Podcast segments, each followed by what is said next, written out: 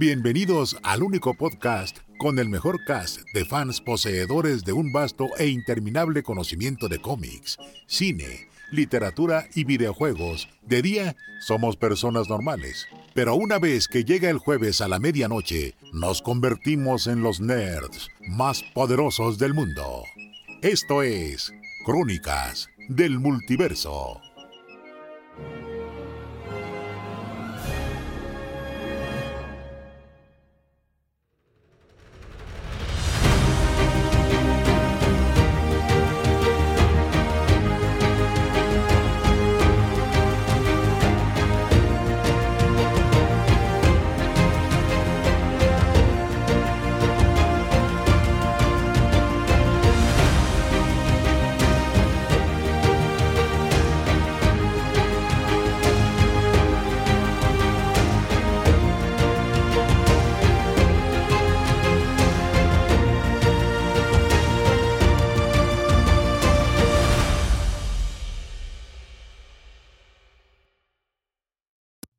Podcast más maravilloso que hay en la internet. Yo soy Héctor, soy mágico, no soy frívolo. Y esta noche nos acompaña Toño. Antonio Noriega, este, sí frívolo y no mágico.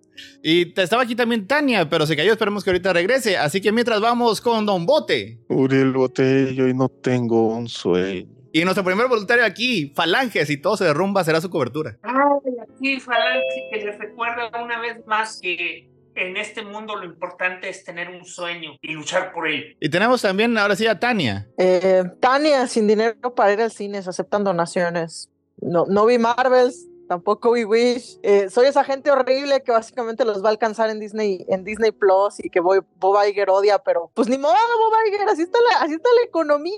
No es que, digo, ni siquiera puedo ver otras películas. Pues, pues, tienes que pasar una cuenta de banco o este o ClaroPay, no sé cómo se utiliza de aquí, para que te, para que te, ah, para que te- para que te depositen. Este, hoy vamos a hablar de animación, cine, este, pero no sé si antes quieren calentar con algo de chisme, hace mucho que no chismeamos. Unos- una, una, una media hora de chisme, porque aquí este Toño pidió este eh, eh, algo de chisme porque no alcanzó a ver Wish, porque es... Está, lu- está luchando Es por Toño. la justicia. La voy a ver en Disney Plus como Tania, ya dije. Ok, No, Me tarde. no vas a ver. Me, La me voy gusta, a ver como vi la idea otra del- también. Me gusta la idea del chisme. Tengo una pregunta. ¿Invincible sigue teniendo buenos ratings? Nadie sabe que es un buen rating en Amazon. No, no. Voy a sí que sí, no, lo veo, sí. pero veo a la gente hablando de Invincible y normalmente cuando veo a la gente hablar de un programa que solo está en, en Amazon Prime es que lo están viendo. Eh, digo, sigue, sigue este, estimulando la conversación. En, en lo que respecta a las series de Amazon, pues yo creo que está junto con eh, The Voice, que es, es, este, que es la que también hubo tantito, también este, un poquito Richard ahí, la, la- la- les gusta a la gente, pero es The Voice Invincibles, es de lo que habla la gente en Amazon. Todo el dinero Yo que es desperdiciado. me, me, pero- en me chingaderas, preocupa The Voice nada. México, pero quizás, quizás solo Voy- estoy siendo paranoica. Voy a Esa es la, la raza que- México. Que odio a Robert Kir- Kirkman. Ya. Me parece, me parece, estoy, estoy de acuerdo con eso. No, no, no es, no es santo de mi devo. Bueno, dado que es la hora de. Yo lo odiaba eso, antes tampoco de es que fuera cool. Yo lo Ah, odiaba. mira, resulta que todo el mundo odia a Robert Kirkman. Yo, yo lo evitaba, la verdad, o sea, sinceramente, porque, digo, le, le di primero la oportunidad a Walking Dead, pero luego me di cuenta de, güey, no mames, Eh. esto va a seguir quién sabe cuántos números, y la mayoría de los personajes del inicio ya se murieron, y, y no estoy segura cuál es el punto de esto, entonces, mm, vamos a dejarlo El, por la el paz. punto es que ya estaban muertos todos. ¿Y Pero no quién los zombies. vato? El Robert Ah, Kirkman sí, es el creador de The Walking Dead y The Es el Invincible. que escritor. son- o sea, es el Es el creador. Creador. Es Pues el sí, creador de es los cómics. co-creador junto con el dibujante, que es parte de la razón por la que lo odio. Ok, Bueno, está bien, bueno, discul- o sea, discúlpanos. Es la mitad, la mitad del grupo creativo de. Ok, de ok, pausa, pausa. creadores. Ajá. Vaya a buscar al, escri- al- al- al dibujante de Invincible. Ok, yo- yo es lo Ro- digo como Robert, Creed- Robert Kirkman junto con Cory Walker y Ryan Notley son los creadores de Invincible. Sí, pero no tengo quejas. O sea, mis quejas, mis quejas de las cosas. que Están está involucrado peleando Robert con Toño, no contigo, es. El, el arte jamás tengo problemas. O sea, el, el arte tú muy bien. Sigue haciendo lo que estás haciendo. No tengo problemas contigo. Nadie pelea con Tania, nadie absolutamente. Tania es un amor, es, es, es Y vida. The Walking Dead es, es Kir- Robert ese. Junto con el crea- co-creador Tony Moore, que fue el artista en los primeros seis números y el artista en las portadas de los primeros 24. Y ahora sí, ya que nos quitamos este la gran este gran este, eh, peso de encima. Porque sí es cierto, de hecho sí es cierto. Este, eh, es, es- es incorrecto decir este, así nada más, sobre todo cuando es Robert Kierman. Pero realmente es el que es, él es el que es el reconocido por el creador de estas dos series que por alguna razón inexplicable han tenido mucho éxito en sus adaptaciones. Imagino que porque son mejores que el material original, es la única explicación Eh, racional. Digo, The la, Voice. la- la mitad de mí es así como que, oh, por Dios, un autor, o sea, un un escritor independiente logró armarla y ahora come caliente, qué bien, pero no por eso estoy como que voy a correr a consumir eso, porque Pues, eh, no me pues- interesa. Pues mira, pues mira, es que realmente, o sea, de entrada con Kirkman a mí siempre me ha pasado una cosa. Todas las series que me gustan de Kirkman las cancelan antes del número 25. Todas las series que no me gustan de Kirkman llegaron este, arriba de, de 70 números. Entonces, este, ¿cuál es la definición de, de, de eso? Que los cómics de Kirkman son para, como diría mi cuate Héctor, son para pantalla tetos. Ándale, gracias, no me acordaba del término pantalla tetos. Y bueno, ya nada más para mencionar porque este duró 193 números el cómic de The Walking Dead y Charlie Adler es el, fue el dibujante desde el 7 hasta el último. Así que el Hay que decir que fueron chinga. 193 números más de los que necesitaba. 192, vamos a decir que el primero, un- uno hubiera estado bien. Eventualmente terminó. Ah, sí, sí me gustó el Eventualmente Walking Dead terminó. Sí. Pues terminó. pensaba que seguía. Termi- te- terminó de tal forma, Tania, que hizo enojar a los de Amazon, porque un día simplemente se cansó Kirkman. O sea, Kirkman sin avisarle a nadie acabó el cómic. Y la Ah. serie aún estaba, o aún está.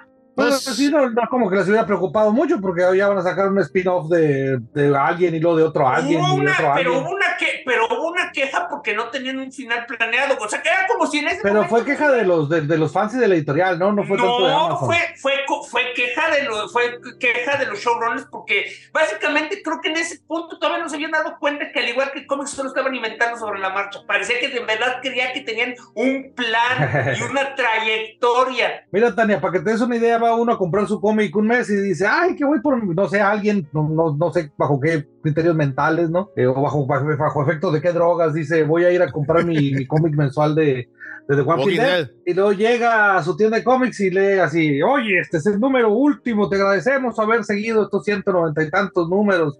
Hasta la vista, idiota. Sí, solo Ya no, necesito, ya, no se- ya no necesito su dinero porque ya tengo dinero de Amazon. Tomen. O Tomen sea, doble dedo. Y de ya tuve la cortesía de terminarlo en el 200 para que para Ni hacer de bonito avisarle siquiera. Mira, de hecho, de hecho me sorprende que odie Invincible este Toño. No odio a Kirkman, no odio Invincible.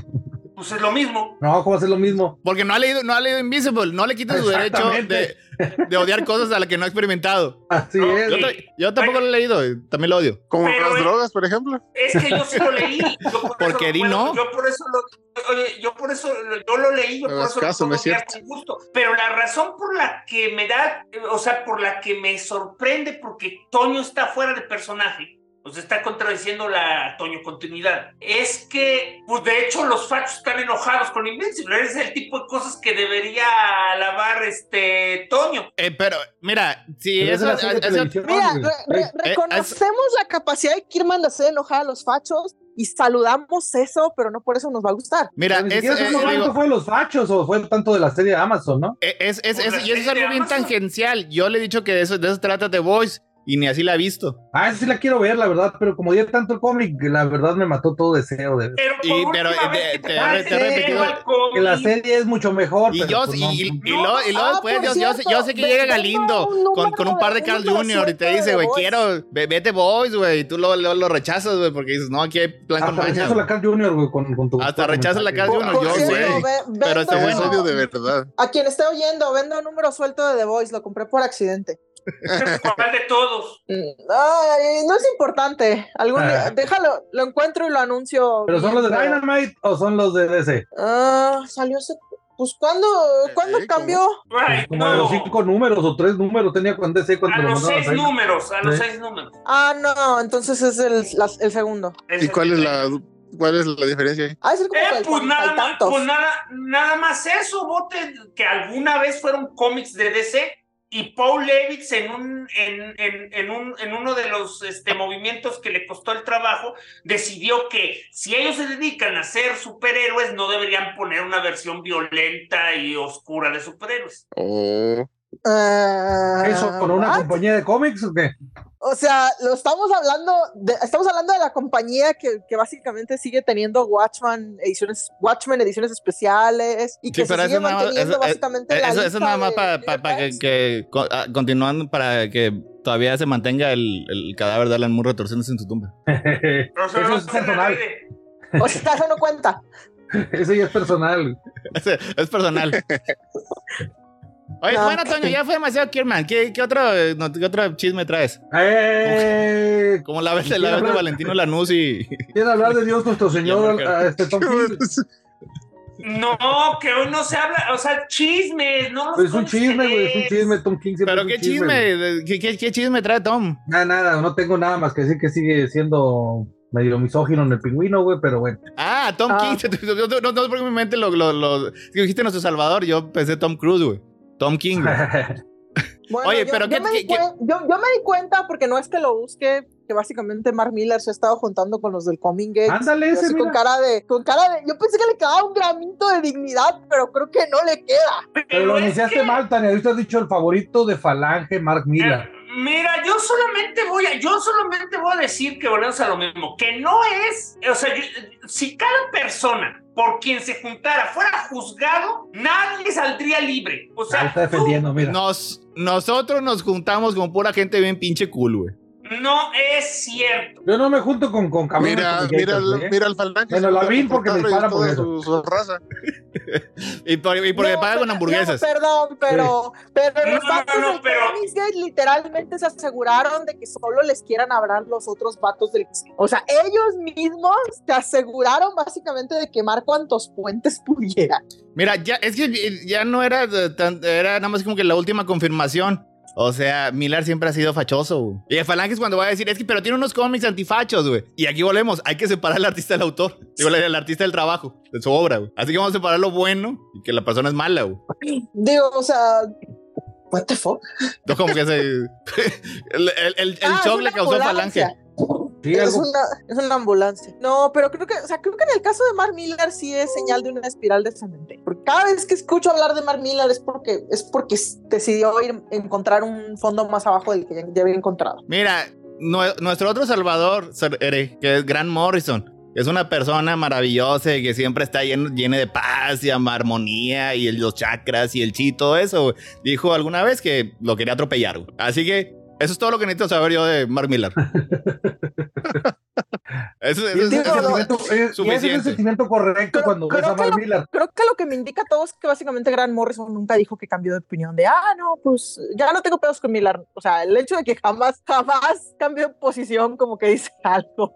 Sí, Pues a ver, este, ahora, ahora que regresó, ¿a dónde se fue Dark Horse otra vez? Mark Miller con sus cómics. Se llevó, se, se de llevó todas sus- se llevó todas las cosas que llama Falange. Pero ahora son, net- Sí. son Netflix Comics. Y todo, y luego únicas la- la- noticia esa fue recibida este, con, con asombro y estupefacción, porque todos dijeron, ¿todavía existe Dark Horse? Sí, todavía existe. Yo no sé por qué dicen eso ustedes, la verdad, yo sí leo cómics de Dark Horse, güey. O sea, ¿Qué- cómics sí- que el boy- Ah, sí, nada más que Hell, Hellboy lo puede publicar quien sea, güey. Yo Pero- siento que a veces sí, está ahí nomás por lástima, güey. Ese si me voy, güey, ¿quién se queda aquí, güey? La, la ver, reedición- ¿de qué las estás reediciones de discutiendo Usagi mientras las me sigue teniendo Dark? Horse. Dark Horse y que impresionantemente es algo. Que Dark Horse solamente se sostiene por Miñola. güey. No, pues es que To- Toño, es- Toño dice que Dark Horse es, es- es- es la pinche cosa más fantástica que ha habido en la historia. Y estoy de acuerdo, Toño. Eh, eh, es que de hecho, ay, cállate, toda la vida te la pasaste diciendo que Dark Horse era una porquería de empresa. Lo es. Pero basado en qué, a ver. en la Sí. misma reacción que tienes con Robert Kidman, así diga- cultural, güey. Digamos, digamos Ah, que no sé si fue su editor en jefe o fue su viceeditor en jefe que, que prácticamente le cayó el, las acusaciones de acoso sexual. Ahí está, retroactivamente por eso lo odio.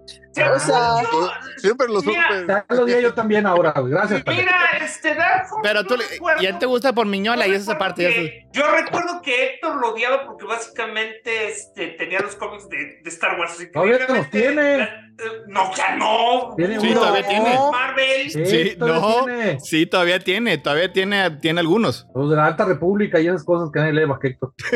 Pero Pues son no, los viejos que publicó, ¿no? Los No, nuevos. no, tiene, tiene nuevos. Y, y es más, yo no leo la Alta República. Yo estoy en récord diciendo que la Alta República no cuenta hasta que me lo pongan en la pantalla con Piu Piu. Ah. Pero sí tiene uno o dos cómics de, Alma- de, de la Alta República que cuentan todavía menos que los otros cómics que no cuentan, güey. O sea, es- es- están así en, en la.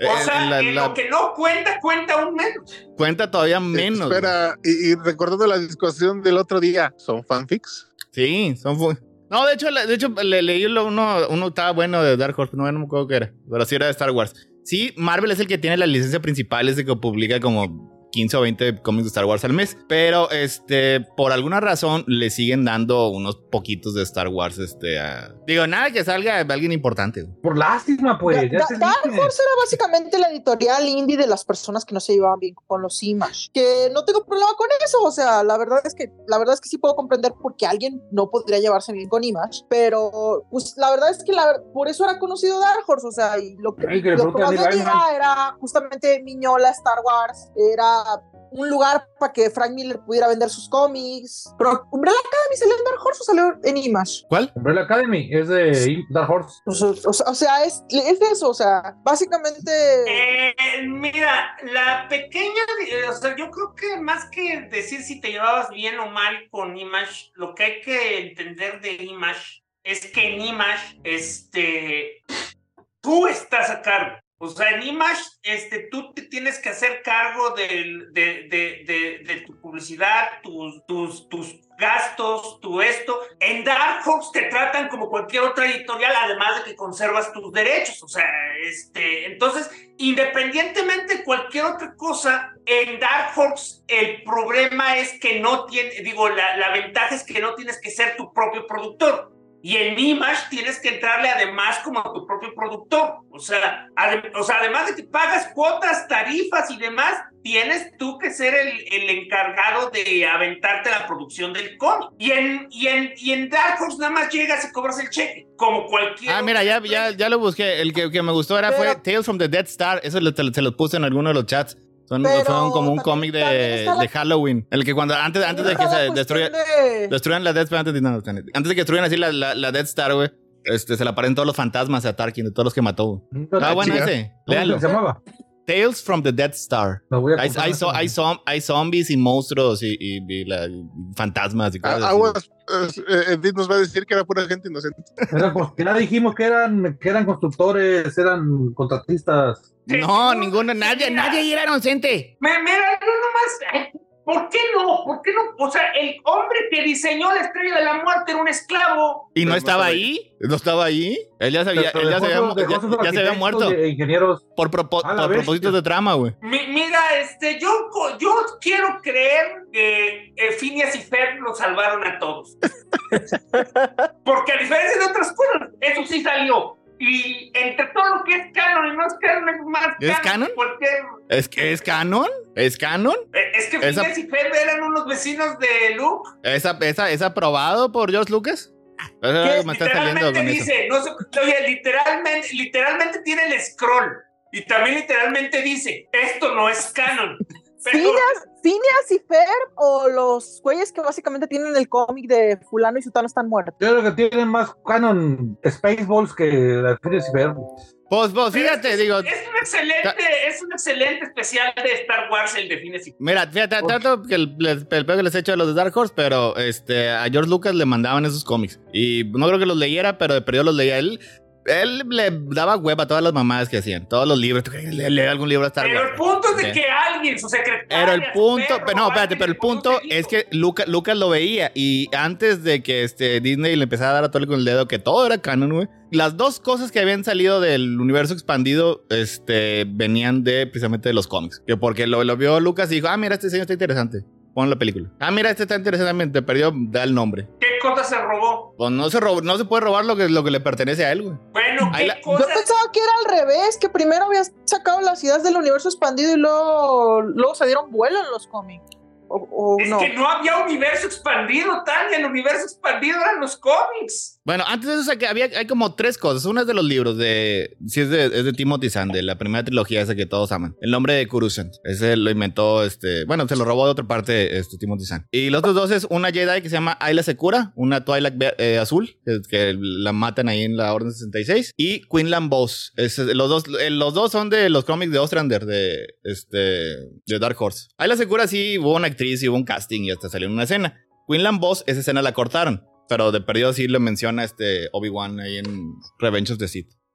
Total. Y luego después ya, ya, ya se canonizó 100% este eh, Quinlan Boss ya cuando salió en Clone Wars. Ah, mira qué bueno que tenemos a Héctor aquí para que nos aclare la enciclopedia humana de Star Wars. Así es.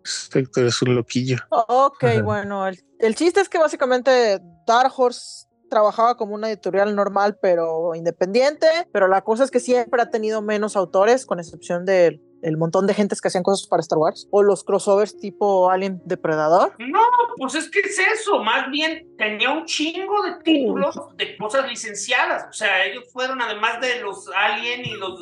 este, tenían la licencia de Terminator, tenían la licencia de este. De Conan, ¿no? Y no Conan. olvidemos Ah, el clásico sí, de los ah. cómics del maestro John Byrne, The Next Man. 25 años Bueno, tardó en pero, esos, terminarla. eh, pero esos sí eran cómics de autor, como Mignola. Como mi no, pues sí, tenían, de hecho tenía su mismo, un mismo Lo, sello. lo que pasa es que a, a los yo creo que en el caso de los cómics de autor de autor, la verdad tenían tenían como que menos porque creo que o sea, porque estaba la cuestión de que como que los tenían un poco más escogidos por lo mismo y que tenían que trabajarles. Eh, Es que es eso, o sea, era, eran, o sea, Dark Horse, eh, o sea, si lo quieres comparar, Dark Horse no es como Image, Dark Horse es como después llegó a ser IDW, o sea, era una empresa independiente y por independiente te refieres a que no es de, no es Marvel y DC, que al mismo tiempo tenía cómics de autor y tenía cómics de licencia. Y y Dark Horse, de hecho, siempre peleaba el título de ser la tercera empresa más grande de cómics. Cuando, cuando todos creíamos que era Image, y ahora resulta que siempre sí. Cuando eran tres empresas de cómics. Pues es que esos cómics Cuando- de licencia cuando eran tres. muy bien.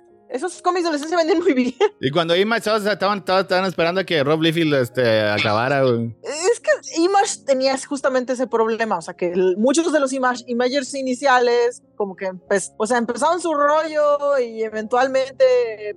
¡lop! Pues mira, de hecho, independiente, o sea, es que también siempre se habla de eso, pero la realidad es que fuera de, de que Rob Liefeld es pésimo para los negocios y Ajá. que... Pues ni tan pésimo, porque digo, no, no es como si trabajara de madre, güey, y, y vive con madre. Ah, no, no, no, no, no, no, no, no. Pues no se quedó pobre. es una reseña no de películas bien mismo. mamalonas, güey. Oye, es que no es lo mismo volverte, es que no es lo mismo volverte pobre a no hacer arrancar empresas. Es, excelente para los, es excelente para los negocios.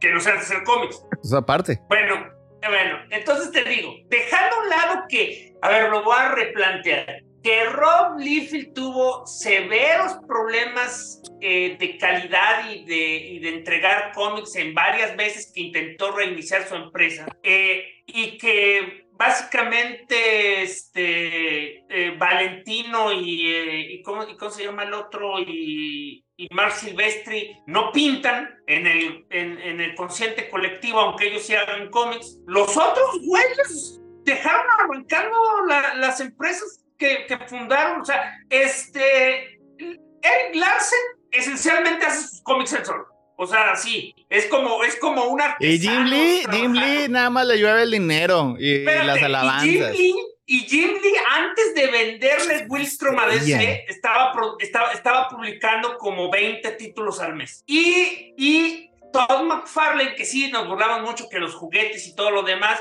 pero Spawn independiente. salía como relojito. Spawn siguió saliendo aunque él ya no lo dibujara. Y No Spawn tenía- HBO. y Spawn, ten- y Spawn tenía se- y Spawn tenía series este spin-off y al día de hoy ahorita están haciendo ya eh, Spawn como un como un universo de superhéroes más Y, esa, la película, guiño, guiño. Pero mira, y fíjate, y, ta- y también Rob Liefeld, lo que aprendí en su Twitter, como por tres minutos en el 93, eh, su sello de Image era así por sí solo, la segunda compañía más grande de cómics. güey. Así de, así de cabrón era. güey. Eh, eh, él lo dice Y lo muestra. Es que lo- no, ¿Y por no, no se recuerda porque algunos que ya no, Netflix? estuvo- no, no, no estuvieron ahí o, o este algo, pero o sea eh, era el más los... vendido era el más vendido pero Es lo más- que pasa, no, o sea, pero es que lo que pasa es que él era el que tenía más cómics. O sea, esa es la parte que no se recuerda. O sea, este McFarlane tuvo poquitos, uno, un- creo que nunca tuvo más de dos o tres. Eh, Jim Lee tuvo poquitos, tuvo Eric Larsen 20. tenía unos. A, de- a lo largo de los años sí, pero al inicio, cuando este era original nada más ajá, Jim Lee, sí, había eran como poquitos. dos o tres nada más Pero Liefeld tenía como 10 o 15 títulos, ninguno terminó, güey. Y ninguno, Ajá, ninguno los publicado tenía. más de dos, tres números. Por- Pero cuando el- el mes- el- mes en el que salieron-. Sí, es cierto. eh, este, Blood Rock, Blood Axe, Axe Blood, este, Dead Blood, mm, Youngblood. Ya, mira, Supreme Blood, Rock Axe, Youngblood. Rock. No, esos fueron después. No, fueron también por esas fechas. También tenía el otro Prophet de, Stephen Flat, que también, hijo, que feo dibujaba ese güey, qué bárbaro. No, pues Ah, qué, qué buenos di- qué buenos tiempos. no, pues le encanta. no dijeron que había vendido más pantalones Levi's que nadie en la, en la vida, güey.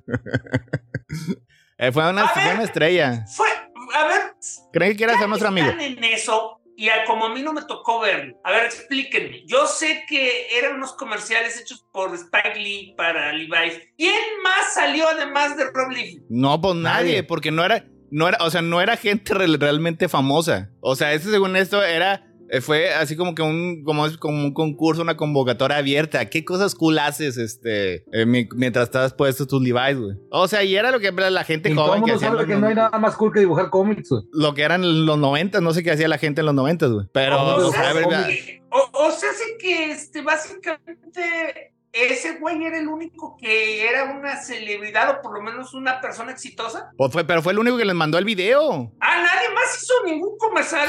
Yo creo que no. O sea, fue una convocatoria, güey. Enséñanos, enséñanos qué, qué, qué, qué, qué cool eres en tu rama, güey. Este, mientras traes puestos sus Levi's, güey. Los otros pues, ni resto- siquiera se han de haber enterado que hubo una convocatoria.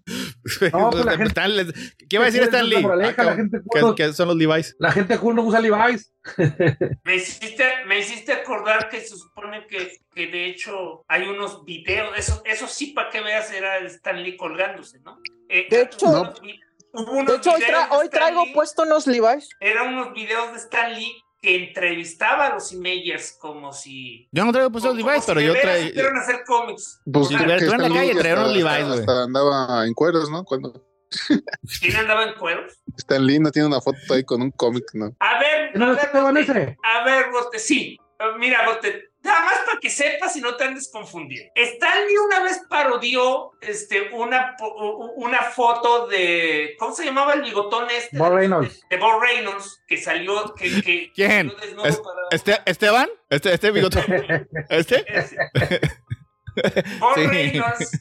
O sea, Bob Reynolds, eh, Bob Reynolds salió en una revista para mujeres, este, y entonces Y este, Esteban también, no olvides. Stan O Lee sea- hizo esa par- Stan Lee hizo esa parodia de esa imagen. Tenemos O, evidencia. o sea- o sea, la, la, la Esteban también es un homenaje a esa foto de Bob Reynolds. Y así como Rob Liefeld vendió más pantalones Levi's que nadie en la historia, así Esteban vendió más Playboys por esa portada. Playgirls. La revista se llama Playgirls. Ah, No, él vendió Playboys. No, Así- de así de fuerte era. Conocida por Así la Sí, potente pero él habla de Esteban, ha decidido convertir a Esteban en un icono gay y no lo puedes cambiar. Bueno, no, no es un icono gay. Pues un icono No, atemporal, asexuales. Eh, Va más allá de los géneros Oye, del sexo. es, es, es, es, es un ícono. Ahí se queda, güey. Así es. Es unisex. Ah, es, ándale, exacto, güey, porque no sé, a lo mejor este lo ofende que diga icono sexual. Te queremos, Esteban. no, no debería, pero ojalá estuvieras aquí con nosotros. En donde quiera que estés, te mandamos un saludo. necesitamos a la variante de Esteban que sí lo deja a su esposa despelarse.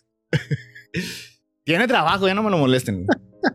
Oye, ya pasó media hora ya. Yo quiero y no puedo contar mi chisme de Latin Lover entonces, güey.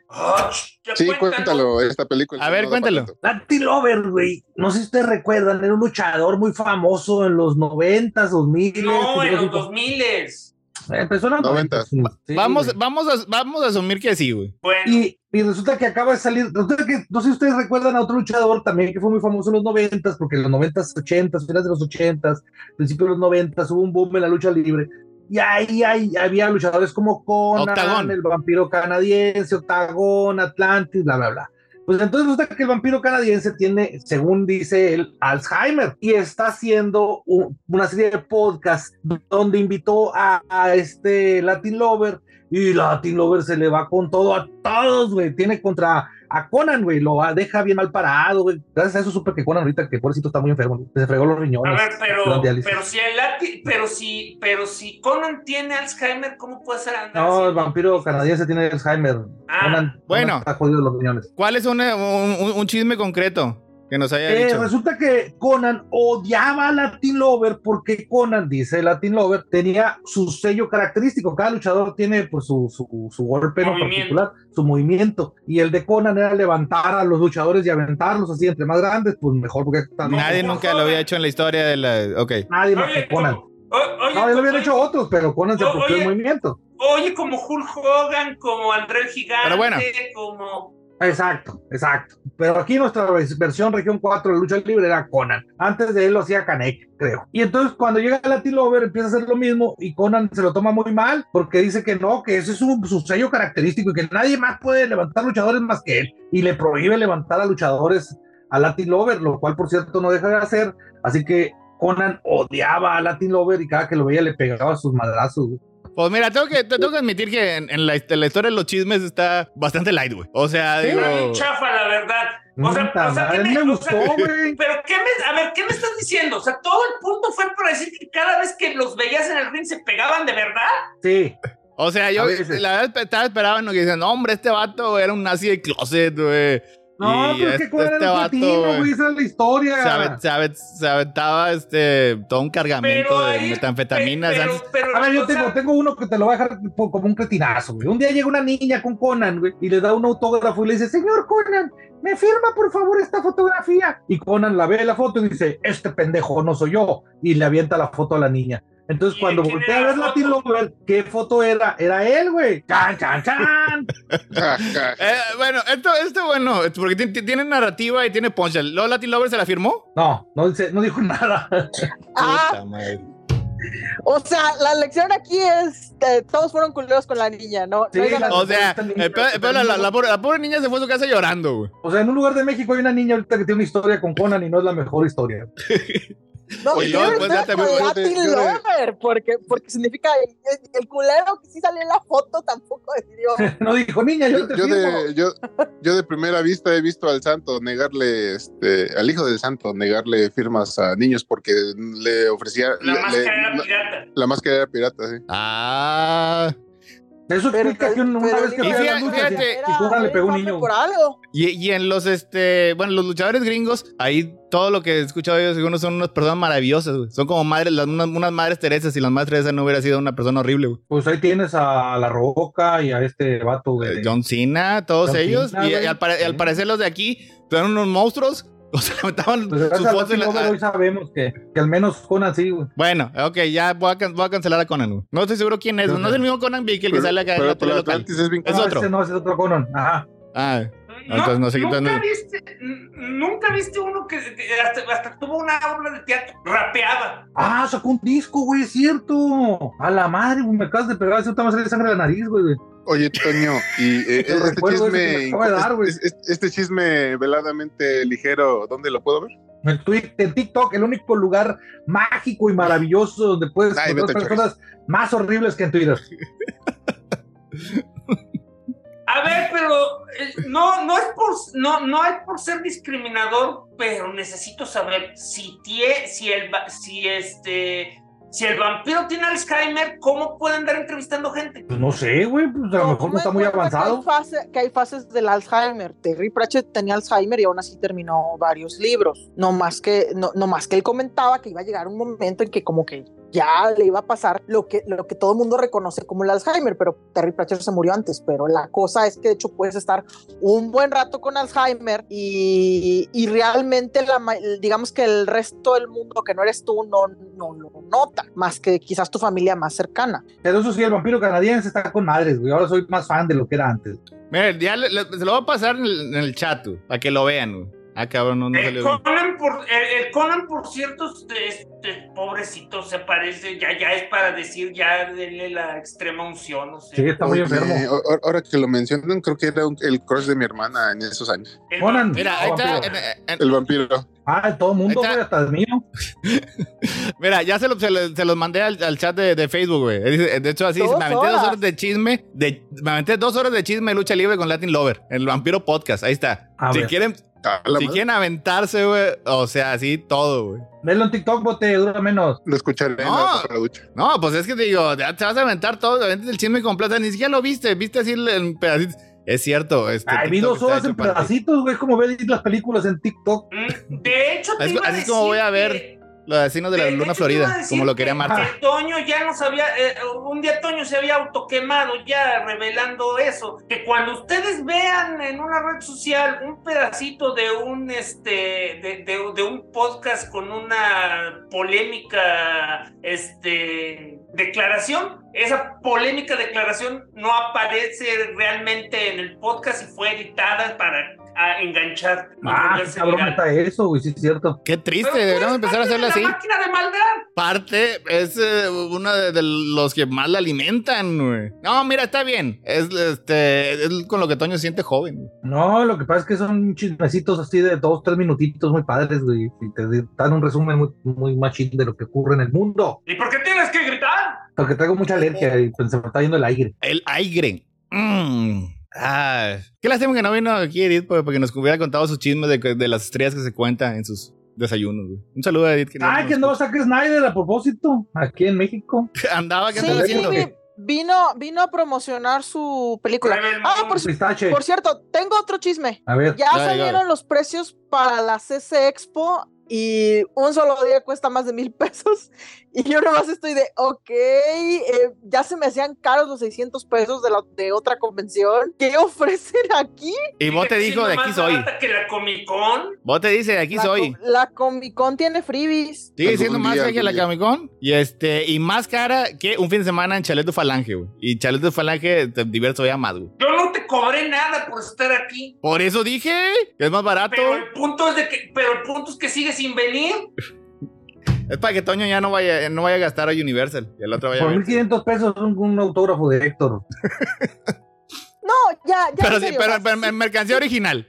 Digo, Es sí que creo, un stand sí en la creo sí creo posible que una convención pueda hacer valer sus 1200 pesos que te van a sacar, pero, pero pues así como que, eh, bueno, ¿y qué van a traer para que valgan los Tania, 1200 y esa es la barata. Están ofreciendo también el paquete de 5600 para un día antes. Ay, a la madre. Oye, vente, vente mejor aquí a ver a Tom Welling, hermosillo. Ah, si quieren Ese- chismes, Tom Welling va a Hermosillo y, y, y su meet and greet no se, ha, no se ha llenado el cupo.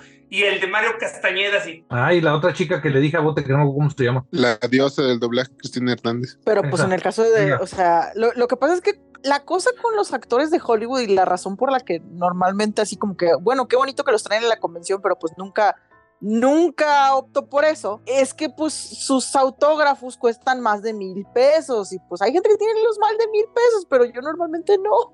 Pero el punto es que ya 1500 va a vale- costar el autógrafo de Tom Welling. pero, pero es que ya valen así. Eh, pero ahí lo puedes- lo puedes apapachar. Este, Tania. Lo puedes oler. No, es solo la firma. Si quieres la foto luego normalmente cuesta más. Sí, es que tienen varios ahí. O sea, Y por ver a Tom Welling, tu tanto. Si te acercas a Tom Welling, tanto. Si lo hueles, tanto y así.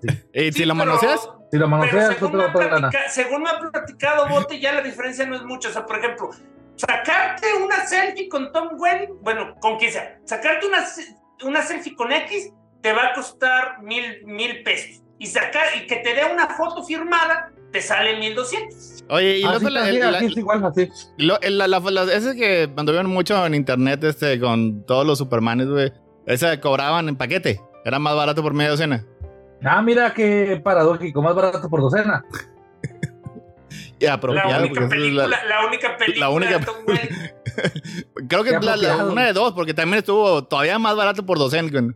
La- también salió en la secuela, ¿no? O esa Creo ya no. Sí. sale o sí? No, pero creo que sí no sale Tom Welling. Digo, Lo ah, cambian por su primo sin- no sindicalizado mexicano. Iro- irónico y apropiado. actor decente, con nombre. Al revés. Aquí- es es el aquí se punto. dice era el consagrado. punto más alto de su carrera. Era el punto más alto de su carrera. Yo, de hecho, creí que de ahí le venían grandes cosas y fue al revés. Ah, Todo no. por negarse a usar el Mira, traje azul. mi- mira, según esto, sí fue, chi- sí fue, chi- sí salió en más barato por docena. Pero la dos, La 2, ajá. Es, es más, más barato. Todavía más barato. Extra barato. pues sí. Este- No, miren, miren, el punto es que el punto es que desgraciadamente yo no gano dinero como para tener autógrafos de personas de Hollywood y pues a, la hora de la hora pues a mí me gustan las convenciones para ver autores de cómics, pero creo que soy estoy única, soy única y especial porque como que no Pues siguen viniendo, pero también cobran, ¿eh? Ya se acabaron los días en que hasta te regalaban dibujos. no digo, no tengo problema con que me regalen dibujos, pero digo, pues así como No, que ok. que no. Ay, eh, eh, eh, es- Eso se acababan hace 40 años. Hubiera sido este bueno en ese entonces que ibas ahí una convención, güey, y Frank Miller, güey, te dibujaba un Batman, güey. Ah, man, hay pedo gratis, güey. No, pero digo, ne- neta no necesito Ah, que qué me regalen, no, tiempos. no, neta no necesito que me regalen dibujos, pero ni menos de Frank Miller. Y no, y que no no tengo, solo- y, y no tengo problemas con comprarles el cómic que traen a vender, o sea, no tengo problema alguno con eso, pero pues ya mil pesos ya está muy fuera, de, muy, muy fuera de mi presupuesto para una sola cosa. Oye, por cierto, este, nada más para esto, o sea, pobre cuate, o sea, me meto a la Wikipedia y es básicamente, este, Smallville, más barato por docena, y fue un teniente en Lucifer. Hay que No, de decir hecho, que en fue- aquellos tiempos era muy difícil dar el salto de, de, Fue, cine, fue, el- fue, el- No, fue el no villano de la temporada. la Fue mal- Caín o Abel. No, no por nada existe la maldición de los supermanes, o sea, ya, ya sé que dicen, no, no existe, claro que existe. Claro. No, pero sí, es que sí, sí, es difícil que una estrella de televisión pase al cine, güey. Digo, no es. eh, y ahora lo que se hace es al revés. Ya eres bien famoso del cine y luego pues vas a la televisión, güey, te tratan como rey, güey. Tan lo que quieren como Kevin Oh, Costner. oh, como Hasta que no te lo dan y te querida- vas. Hasta que como hace nuestra querida Jenna Ortega, o sea, te haces famoso en televisión y después te vale madre todo. Bueno, pues es que ahora la televisión es. en cuenta, también tomen en cuenta que antes, antes de Juego de Tronos eh, era su- súper súper difícil hacer el salto. O sea, eran raros los, los actores de televisión que, que lograban irse al cine. Pues, Recordemos la, frase de Adolfo que eso no es tele, es streaming. Eso no es tele. Mira. Eh, De hecho, ese es el, era el, el- Es el- HBO. el lema de HBO. Oye, pues ahora, ahora nuestro, nuestro Ah, sí, amigo. Charles Melton de Riverdale, que está ganando fama y fortuna por su aparición en May mira, December, la, güey. la cosa. es que Nominaciones por todos lados. Es El vato ya la hizo. precisamente antes. No sé quién es ese. Eso era algo que hacían los propios actores. O sea, los propios Es que- actores pensaban No, que cuando llegabas al, al, al cine ya tenías que hacerle fuchi a la TV. es, es que no, no viste la, la, la belleza que era Riverdale, tú, Toño. No, Era uno de los, era, era uno de los eres actores. como Riverdale, pero para Ni, degenerados, ni ¿no? nadie aquí con. Era como Archie para degenerados. sí. está, con, está bien, está con madre esa, sí, sí, justo así era. La, me- la mejor descripción de Riverdale que he visto en mi vida.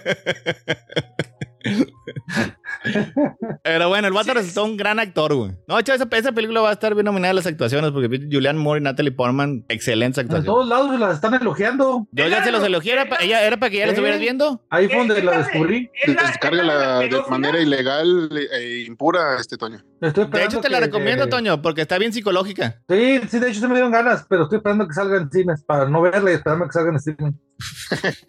Oye, Bueno, pero, eh, el chiste es que pero para tienes, un- que, pre- tienes que decirle si tiene estafadores. el chiste no es que para un no. actor ¿Sí? de TV es, es difícil Ay, no, hacerse estrella de Hollywood. Ya Pues de no. hecho, se podría decir que toda la película es una estafa. Era Ahí está. antes de Juego de Tronos, antes de Juego de Tronos. No, mira, antes de. eh, Es que fue mucho antes, o sea, fue mucho antes, o sea, pero la cosa es de que independientemente si te vuelves estrella o estrellita, al menos Pues tortillada. Mira, mira un, eje- un buen ejemplo. Chris O'Donnell parecía que iba a ser una gran estrella y luego decidió trabajar eh, feliz en la televisión por 13 años y nunca le No, pues es que parecía que parecía que iba a ser una gran estrella y como todos los demás salió Y- en y- este, y Batman and llegó Robin. Batman. Batman y Robin. Digo, ahí ya nada, un, Uma Thurman, Batman porque y Uma Robin sí le afectó, sí le afectó un chingo. O sea, a los, los únicos, que, A a los únicos del- que no les afectó fue a Schwarzenegger, que porque como que ya estaba en declive, y a Uma Thurman, güey. Porque, pues, digo, es muy talentosa. George Clooney se convirtió en una pinche gran estrella, pero eso fue años y años después. O sea, sí le pegó de a madre Batman and Robin. Nada más porque es bien acá este. A este, Alicia y Silverstone le, y le- le pegaron, le pegaron duro desde que entró. Ya no se y recuperó. Después de que se fue. Eh. No, Alicia Silverstone es sí Alicia, foto de las víctimas. él La- sí le la desmadró la trataron carrera 100%. La, la trataron bien horrible, digo, desde el momento en de, ay, es que Alicia Silverstone está gorda, what the fuck? O sea, desde desde ese momento ya íbamos mal y cuando salió la película prácticamente le echaron un, un montón de culpas. O sea, y pues entre eso y otras cosas que ya se estaban acumulando, prácticamente se re- replegó del cine. O sea, ella misma comenta que, que, que la verdad se alejó mucho de, de la actuación porque la forma en la que la sexualizaron de adolescente le pegó y luego ciertas otras cosas también le pegaron. O sea, Ah, pero por ya varias partes. Es que ahí en parte tuvo responsabilidad de Aerosmith y sus videos de colegialas. Mm, Pues sí, Pues es que- eh, O sea, Alicia Silverstone salió como modelo en varios videos de no, sí, ahí- sí me ahí- acuerdo de esos, de esos videos, pero pues esos fueron básicamente los primeros. O sea, Sí, sí, ahí empezó. o sea, fue todo, porque fue toda una, o sea, fue todo un montón de cosas. No, no, no fue básicamente brincamos de los videos a Clueless y luego de Clueless a Batman. O sea, ocurrieron muchas cosas en medio. Ah, yo estaba seguro que así había sido, fíjate, que había brincado de los videos a clubes. bueno, creo que este estuvo bueno el chisme, pero ya es hora de que pasar este al a lo que nos compete el día de hoy. A los que nos compete. Así que ¿qué tenemos el día de hoy, señor Moya? Lo que necesitas saber de animación, aquí te lo contamos. Hoy vamos a hablar de Wish. Esa es la más reciente película de Disney en la que se supone que celebra los 100 años del estudio. Esta película está dirigida por Chris Buck y Fon Virasunthorn. Tiene el screenplay, es de Jennifer Lee y está protagonizada por Ariana DeVos, Chris Pine, Alan Tudyk, este, Victor Gerber y entre otros. Eh, la película trata sobre este, un rey noble, sabio, que ama su, a, a su pueblo y que es injustamente atacado, vilificado este, y vituperado por todos los malditos pueblerinos desagradecidos que no comprenden cómo los ama y lo único que quiere es cuidarlos. Eso, esa es la, la- Bueno, la bueno, trama de chicos, Wish. ahora sí, ahora sí los dejo. Nos vemos Ah, cuando pensé que estaba reseñando Nos la vemos cuando de salga en Fototec. Disney Plus. Bye bye. Ándale, nos Bye. vemos, Tania. Pensé que estaba reseñando la película del AMLO. A Chris le, gu- a, a Chris le gustó eh, esa, o sea, dice que de veras, o sea, cuando escucha su canción piensa en AMLO. Si Sí, quieren, AMLO fue de la este, carismático que el magnífico. Si quieren verlo de otra manera, este eh, trata sobre el reino de Rosas, en el que el rey magnífico este, es, el que, es el que salvaguarda los deseos de las personas. O sea, las personas van y le dan sus deseos más profundos y él los toma, hace que los olvide y ya sin tener ese pesar, en teoría, pues tienen que ser este, más, eh, más felices porque ya no tienen esa carga. Y una joven de 17 años, este, Aisha, eh, está, este, está, está, está audicionando para ser una de sus. ¿Me dejas terminar, güey? Aisha está audicionando para ser este, eh, una de sus asistentes y la película este, Asha. inicia ya propiamente. ¿Asha? ¿Aisha? Asha. Asha, como Asha. si fuera Ash. Ash- Asha. Cuando este se, cuando le niega, le niega el puesto porque ella inmediatamente empieza a cuestionarlo, eh, empieza a cuestionar la manera en la que él está dirigiendo el pueblo de eh, Rosas. La, la, este, la mm, animación es, este, es un poco distinta a lo que nos había acostumbrado Disney últimamente. Igual como quiera costó, costó eh, 700 mil millones de dólares, así que no veo el punto del cambio, pero este, en general, eso, eso trata la película y bueno, Toño no la vio porque es malo. Odio la animación. Odio la, odio la animación. Pero Bote y Falange la vieron. Falange este, la amó. No entiendo por qué, si es la película más monarquista en la historia de Disney. Bote se le dice así como que. mmm, Bote, dice que le- Bote pensó que le hacía falta más. A ver, Bote, ¿qué es lo que le faltó más a esta película? Ay, perdón. Este, ¿qué le faltó? Pues ah, para empezar le faltó tiempo, porque digo, ya sé que los mundanos dicen que de economía narrativa y que Pero Este- es que está corta, sí, es hora y media, pero. ¿qué tal las 95 personas minutos. animadas? Ah, ya, mira, un poquito más. Este, pues mira, yo creo que en, en mi vasto conocimiento de trama narrativa, etcétera, ¿verdad? Como que le faltó, pues, enfocarse un poquito en, En todo. En cosas que no se mostraron, porque, o sea, como que le faltó, o sea, por ejemplo, los amigos de, iba a decir Tiana, los amigos de Asha, este, Ay, es, es- es Porque un poco, todos los negros son iguales. o sea, es un poco, como- es, es- es un poco este problemático, esa, ese- pero bueno. Asha, yo- pero no tú lo sabes, dijo. Tú sabes que, que, tú sabes que sí es cierto lo que, digo, no, no, no, no que sea cierto, tú sabes que sí, sí lo opino, pero este, sí, o sea, eh, es que no, tenemos que irnos por pa- partes, este, pero, o sea, le faltó un poquito de desarrollo de personajes, un poquito de, de, más eh, enfoque en, en, sus motivaciones, este, no sé, o sea, como que le faltó, fíjate, yo que tanto critico la, la, este, todas las, ¿cómo, cómo se dice? La profundidad exacerbada de las películas de Pixar. De Pixar. Como que a este le faltó un poquito porque, pues no sé, como que es muy, es- ¿cómo se dice? Es plana. Eh, Eh, vamos a decir, vamos a decirlo así, es Es plana. plana, sí. Es Y plana, es como, es como una pradera de hermosillo, güey. No en el sentido de, Es no en el sentido de que, de que sea este banal, sino que como que nada está por encimita. el De hecho, no, no sé, a lo mejor es- Hermosillo este, tiene una hermosa cordillera, no sé, pero yo me No, imagino así no como que de- de- desértica. El problema, el No problema es, el problema es ese, bote, y yo por eso insisto, que yo no tengo problemas con gente como tú si no le gusta la película. Oh.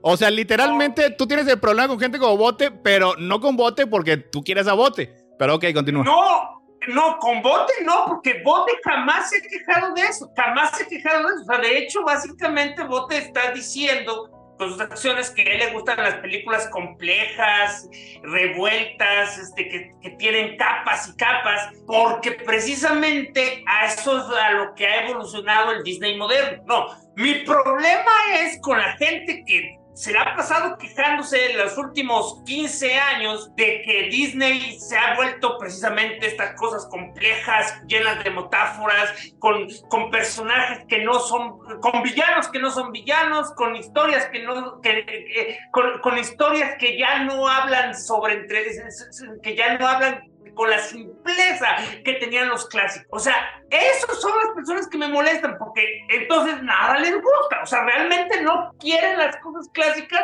y realmente no. Exacto, exactamente. Y realmente no, y realmente no quieren este algo nuevo. O sea, ya no quieren nada. Esa es la realidad. Mira, si vos te hubiera dado esa reseña antes de que yo no viera la película, la hubiera visto, güey. Me la vendió con madre, güey. Ahora la quiero ver, güey. ¿Por qué? Ah, pues es- O sea, ¿qué, qué, qué de ahí te llamó la atención? La, pa- la, pa- parte no. en la que Bote tenía una distinta, una, una distintiva falta de, de entusiasmo por la película. Sí, es que todo el mundo me la vendió ahí en el, en el grupo porque no vi que, que Pote se expresara de manera como lo acaba de hacer. Pero lo que fueron Falange y Chris, la vendieron. así, Literalmente yo no "Ay, qué hablé". bonita". Ah, bueno, entonces fue Chris.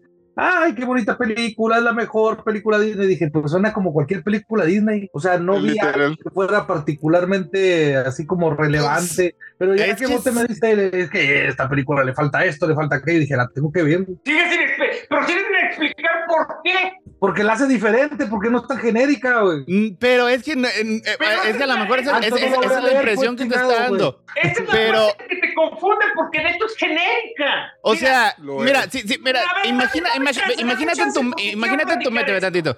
Imagina en tu mente ya, el- la película de Disney más genérica, más plana, más este algorítmicamente creada, güey, y te va a salir Wish. Haz de cuenta que lo que crea una inteligencia artificial, güey. Mira, Tiene como seis dedos. sé- Es lo que te iba a decir, me ganaste. mira, mira, yo ya ni sé por qué te molestas en verlas. O sea, no son De hecho, no se está molestando en verlo. Sí, la vio. ¿Quién la vio? ¿Vos Héctor. Héctor. ¿La viste? Ah, pensé que Toño. Yo también. digo, me arrepiento de haberla visto, pero sí. Ah, te la, re- O sea- te la gané porque no la viste, así que no tenías derecho a decirlo, Fotoño. Entonces me la recomiendas. Y, pe- pe- pe- pero vela lo más pronto posible. O sea, mira, re- repito, o sea, yo no sé, o sea, ya tú ya vas con las intenciones de, de, de que ya tiene buen rato que Disney ya no te gusta. Hagan lo que hagan, ya no te gusta. Entonces, si ya no son para ti, yo no sé a qué vas a buscarle y luego a criticar, o sea, les- la- las criticas cuando tienen corazón, las criticas cuando no, según tú no tienen corazón. Pues sí, así me aburres. ¿Y, ¿y todo para qué? Porque no puedes disfrutar que otros sean felices. Esa es la O sea- conclusión. O sea, Héctor odia la felicidad. No, Es, eh, no, Héctor odia verme feliz. Ah, es tu es tío. peor. es, es personal. Ah, está bien, güey, entonces. O sea, digo, todo lo que dijo Falange está este, 100% incorrecto. Yo vi, la, la, la vi este, sin ninguna opinión preconcebida. Es. O sea, es una película. Es una película. Y, Dime y es una película de Disney. ¿Quién te habló de quién te habló? ¿Quién en lo que dije hablé de preconcebido?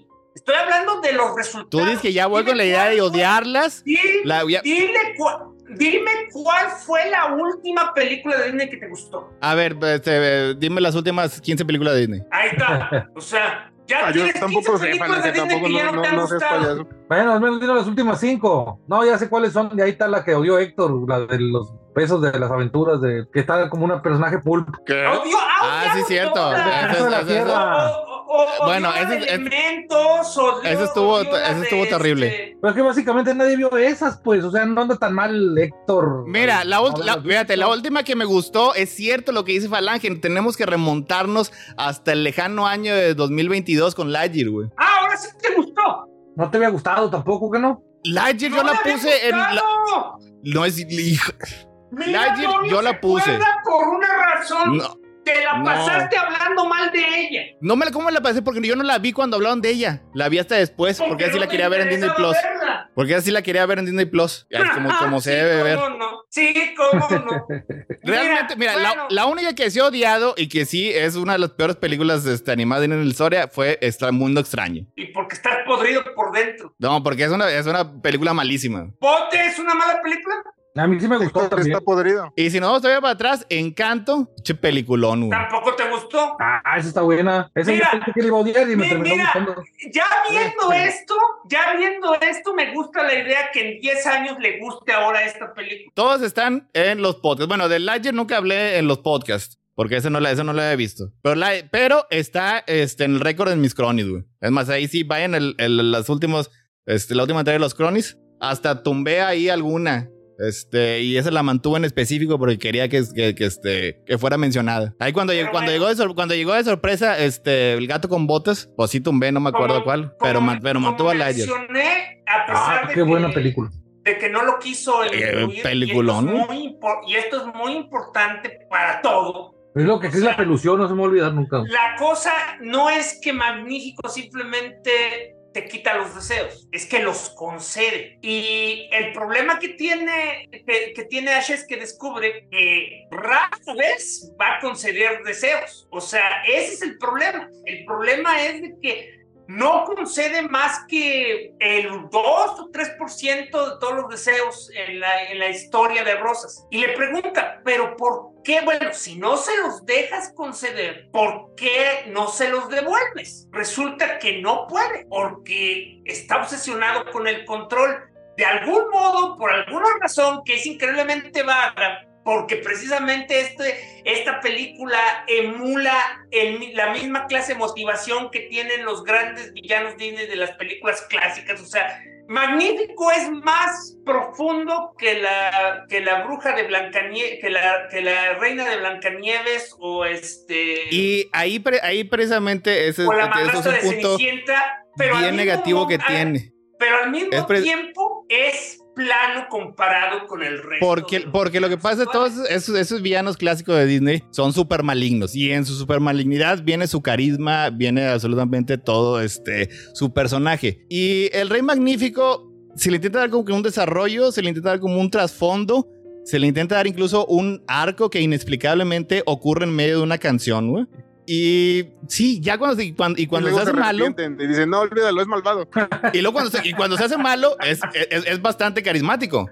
O sea, este, pero el punto es que la película no, no inicia mostrándolo así, este, efectivamente tan maligno. Y este, y al intentar darle ese desarrollo que no existe, es precisamente el problema, güey. O se veía vano, se veía este, este arrogante, se veía todo eso. Pero al final es cuando ya lo vemos como villano Disney. Lo veíamos este, con medio de la magia verde y acá todo desquiciado, güey. Pero al principio Pero no inicia así. de- No, y- y pero ya además- desde- además tiene ya la- desde antes tiene maldad pura. O sea, el, la, la canalla. No, es que ese, es- ese es el problema.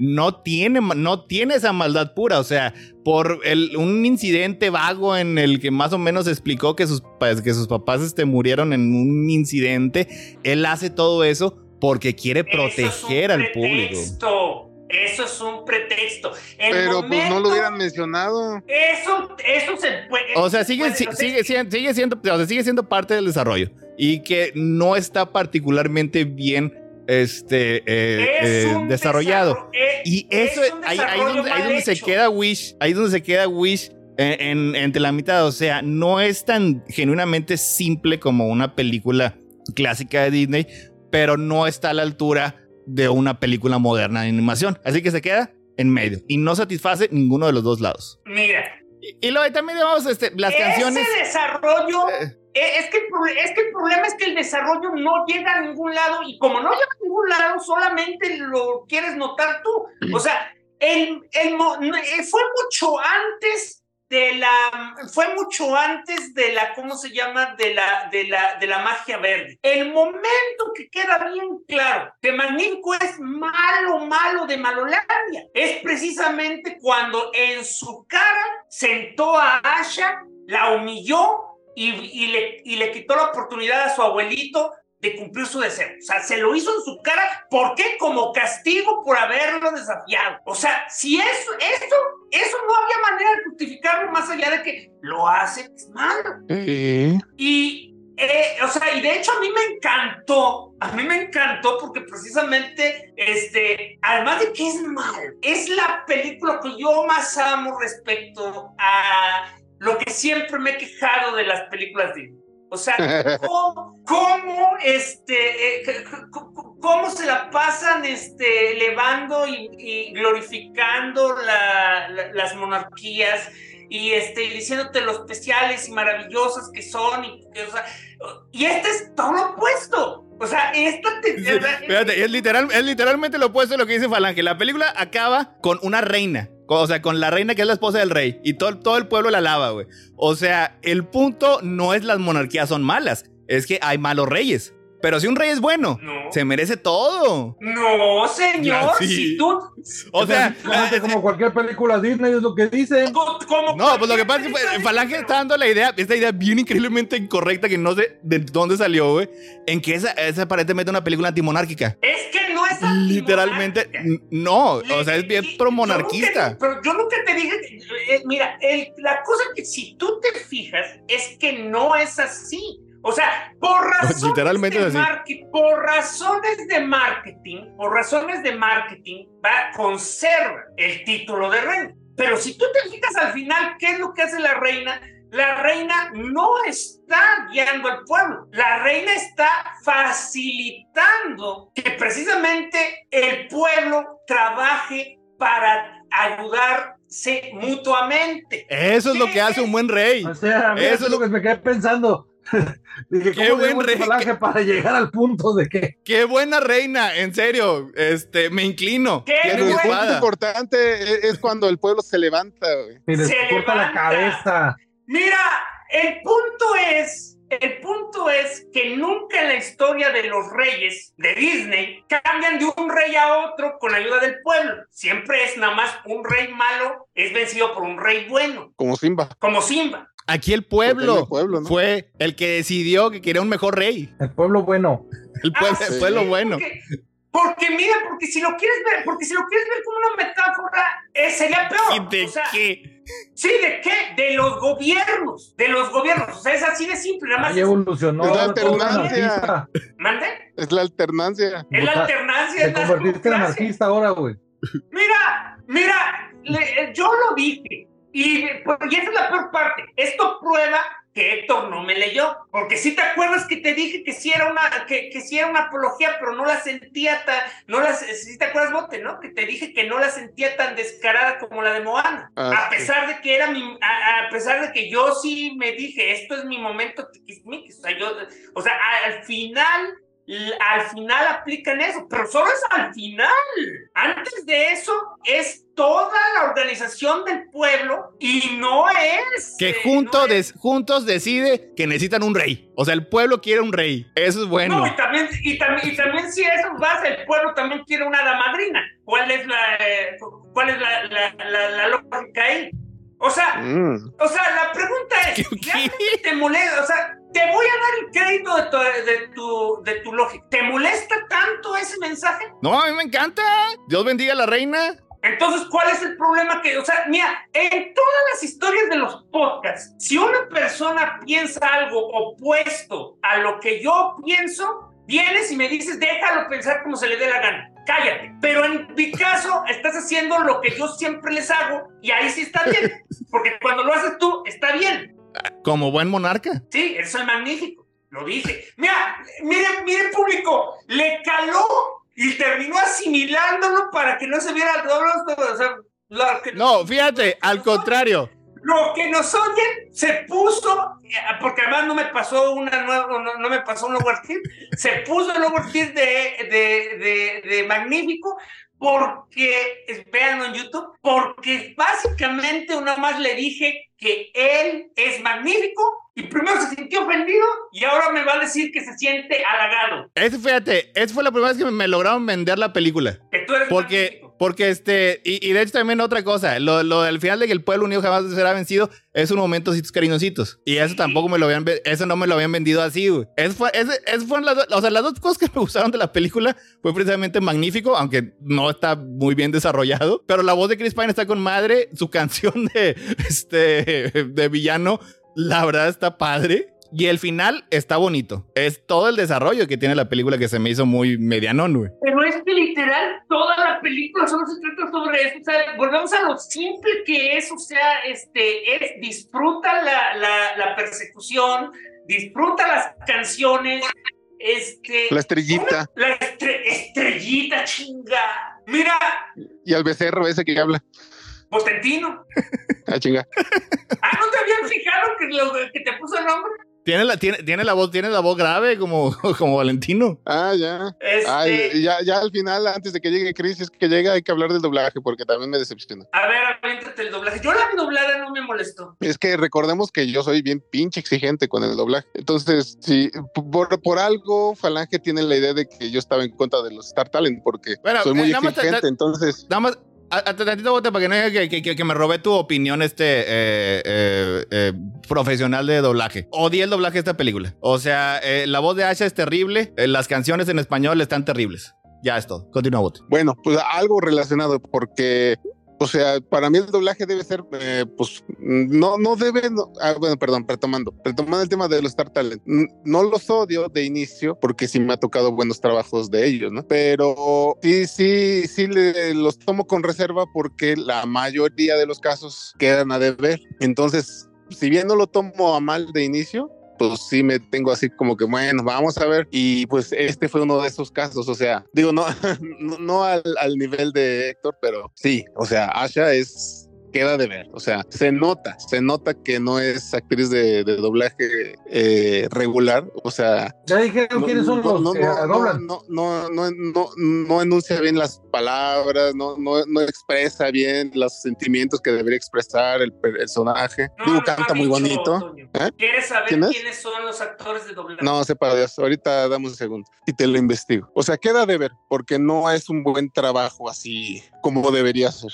Entonces, eso es lo que no me gusta, que, que se nota que no es un, un, un actor, actriz de doblaje. Y eso le pasa a otros cuantos, por ejemplo, a la amiga de Asha, la, la que cocina, híjole, es horrible, horrible, es, la horrible. hija, es la hija de Mijares, ¿no? Sepa Dios quién sea.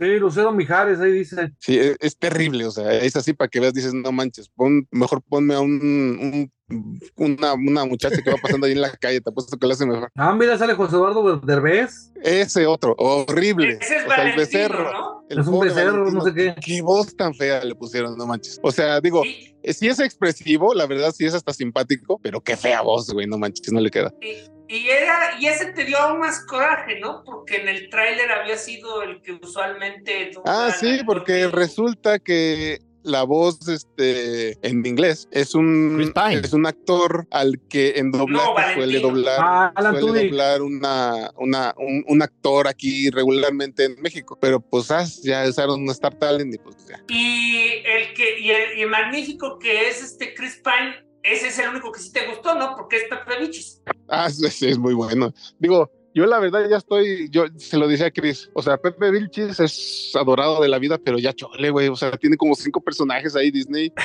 Y Oye, la verdad, le Panchito, quedó, Panchito o sea, Colmenero. ¿eh? Y Panchito Colmenero. Ah, para allá vamos. Él es el director, O sea, ¿no? Ma- ma- magnífico es eh, Pepe Vilchis es magnífico como magnífico, la verdad, le quedó muy bien. Y canta bien bonito él, ¿no? Entonces, pues, está bien.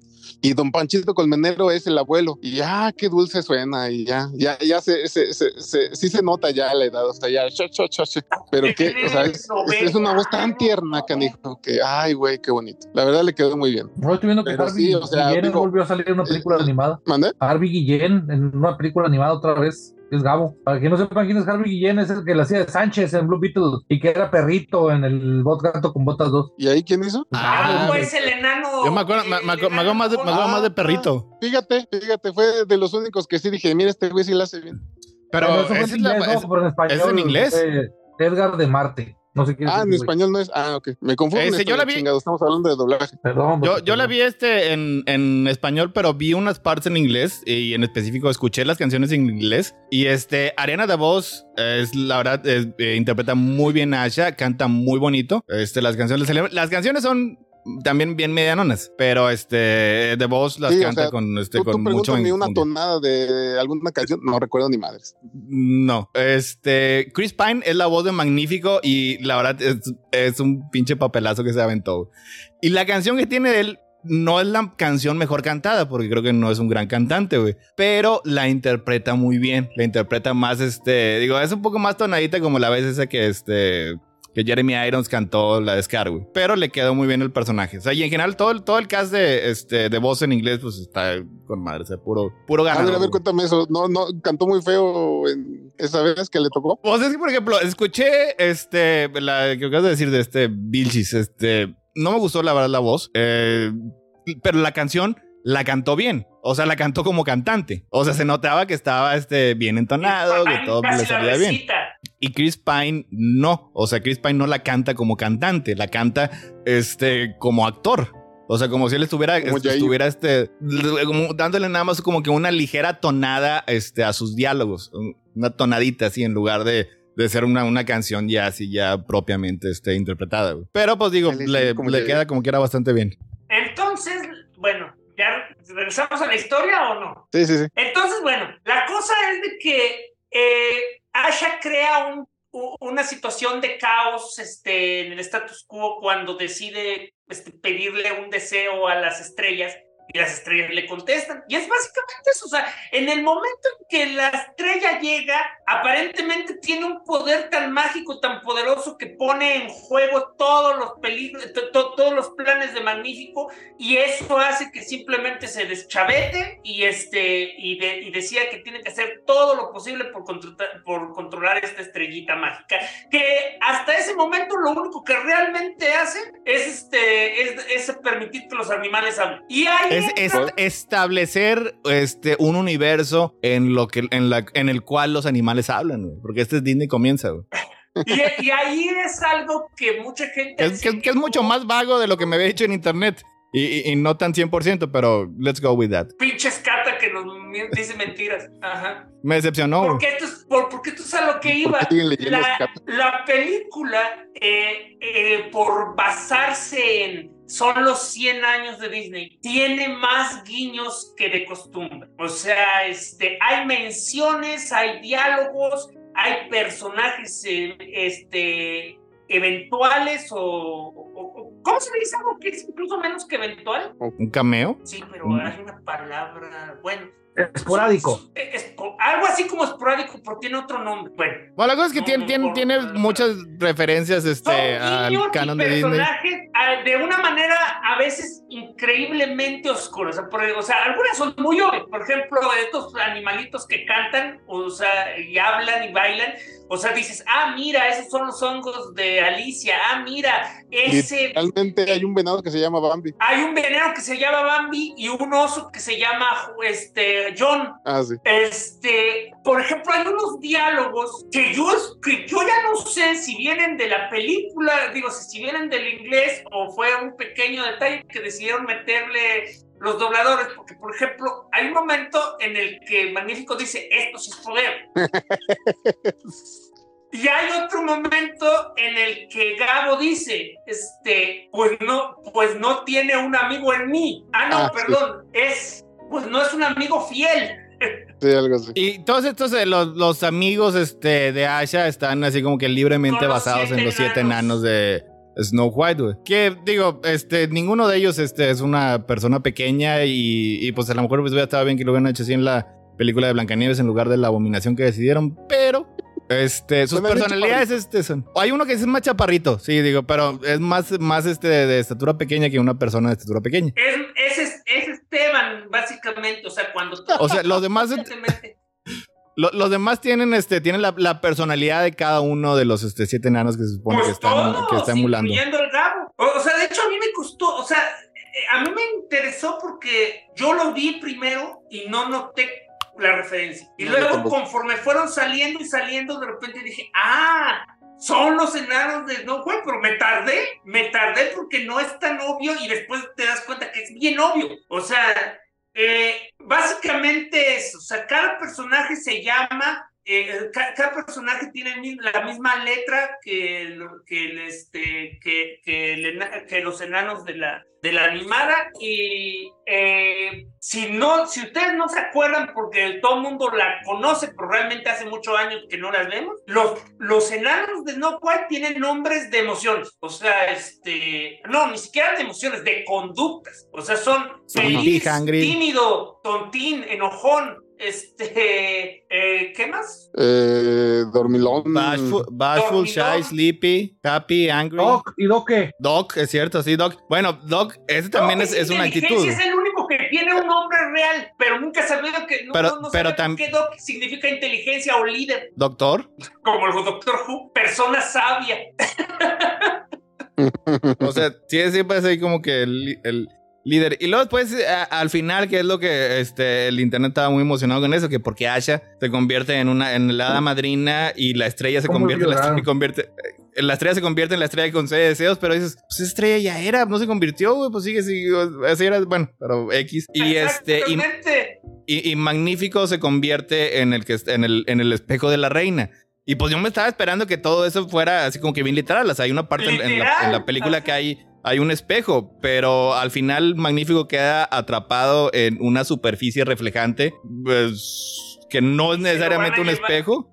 Y, y prometen llevárselo a un calabozo, pero... Y así como que, uh, pues sí, sí, o sea, digo, sí, sí acabó atrapado en una este, superficie reflejante, muy chiquita, pero es más bien como, como ese espejo de mano, más que espejo de buró. No, y deja, y deja eso. En ningún momento ves que se convierta él en una cara blanca. Entonces no El- es el- el espejo de Blancanieves. La que sí me dio risa fue el de, el, de, el de Val- de Valentino, que dice, quiero fundar una sociedad utópica en que todos los mamíferos convivan unos con otros, güey. Del, en, eh, del, como easter egg, la verdad, ese, es- ese es, este, ese fue el que más me gustó. Y de hecho, eso sí lo canonifiqué. O me gustó que él haya sido el, fundador de, de su utopía, güey. Mira, y por ejemplo, este, hay otros así. Cuando Magnífico está, este, ya cuando Magnífico usa la magia oscura, necesita destruir deseos para dar más poder. Eh, este, no se preocupe, gente que nos está escuchando, los deseos eventualmente no desaparecen, los, los recuquita, así que los deseos, todos los deseos son salvados. Este, pero mientras los está escogiendo, hay más guiños. Dice, ¿una, una niñera para tus hijos malcriados? No. Este. Este quiere, quiere volar. este Un- un- quiere un niño que vuela con- madres. Nunca jamás. Nunca jamás. Por ejemplo, creo que la niñera nada más lo, se lo come, güey. Pero el, el, del niño que vuela, sí se ve ahí el Peter Pan volando, güey. Ah, sí. O sea, sí, sí hay todo así como que, pues, claro, pero pues no sé. O sea, digo, como que no, no, no se me hace como que tan controversial como me lo habían pintado. Es que básicamente te estaban diciendo que esto, que, que, que era literalmente esos personajes y que podías ver como toda la... Pero mira, hasta tú lo estabas haciendo. Así que se entiende la intención.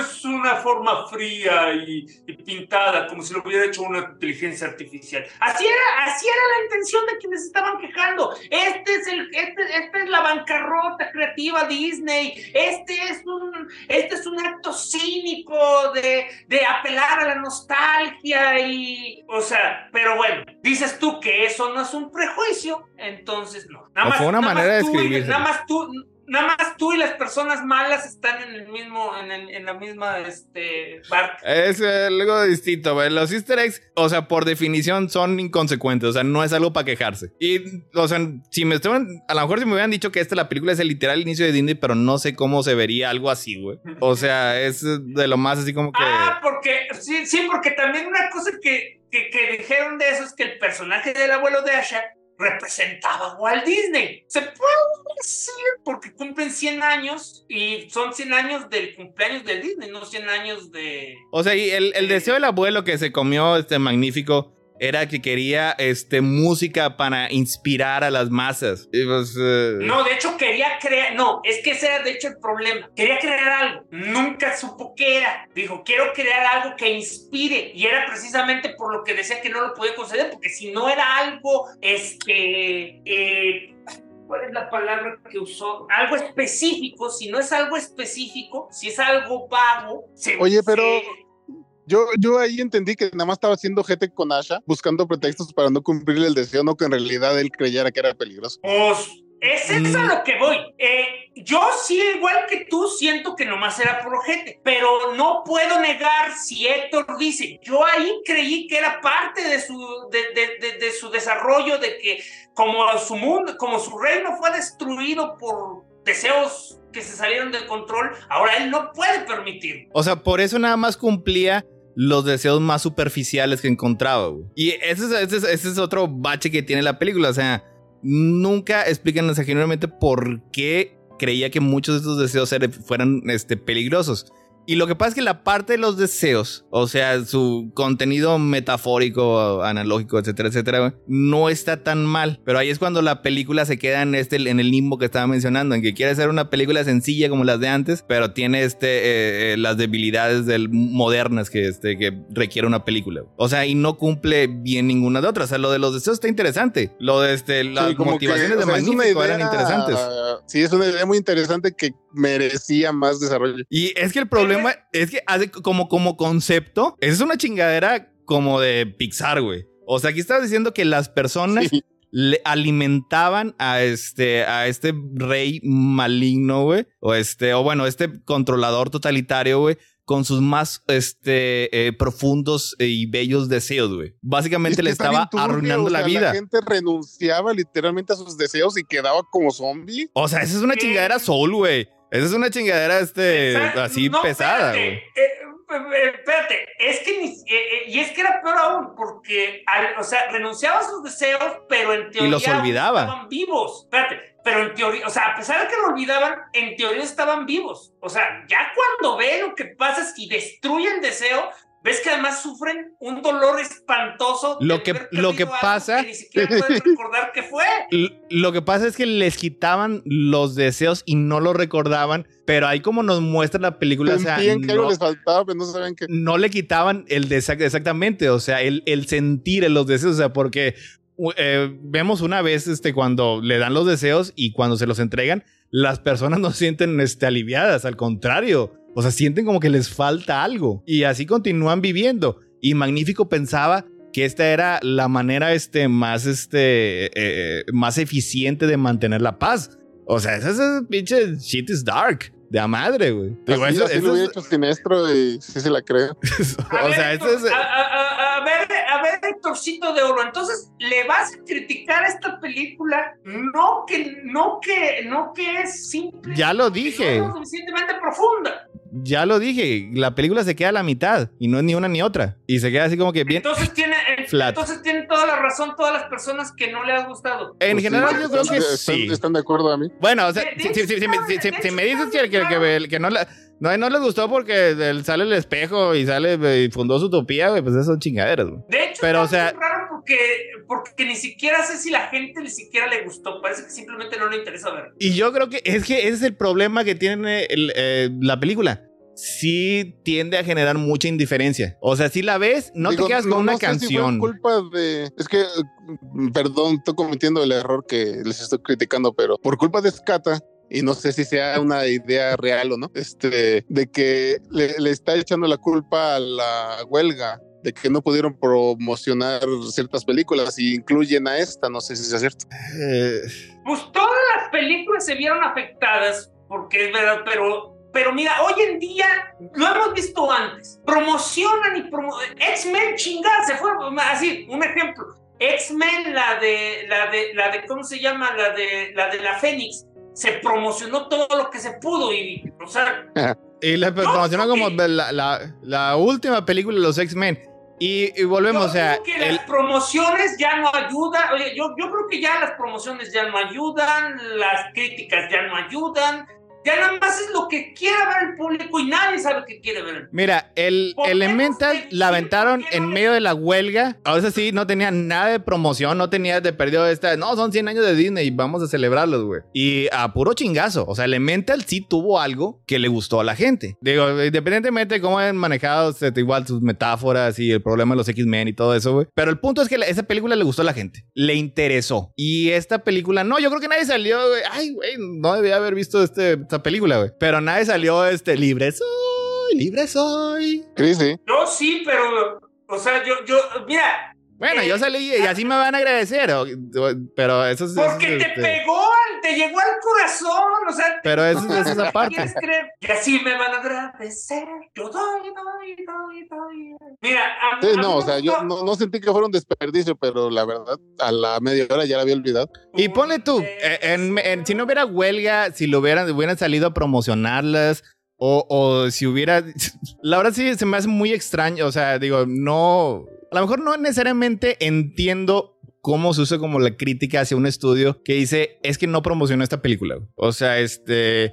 Hay algunas ocasiones en que sí es un poquito notorio. Este, ahorita de Strange World, eso sí, independientemente de que no me gustó, así fue una película que Disney dijo, sale mañana en cines, güey. Eso sí, eso, por ejemplo, eso, sí lo entiendo. Pero algo como Wish, o sea, ¿qué tuvo? ¿Tuvo cortos? Pues creo que sí tuvo cortos. O si tuvo carteles, o sea, ¿qué es lo que más necesitaban? Este, que saliera Ariana DeVos y Chris Pine, güey, con Jimmy Kimmel, güey, y con ellos a promocionarla.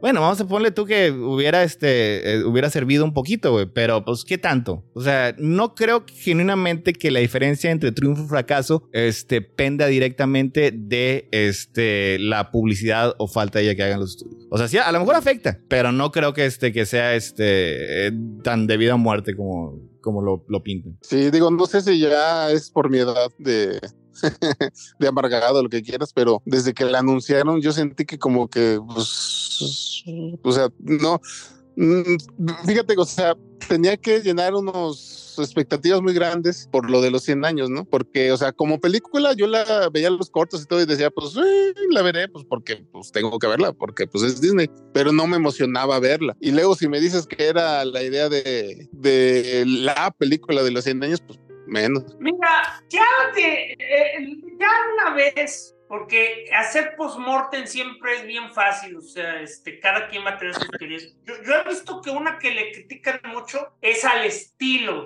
de la animación.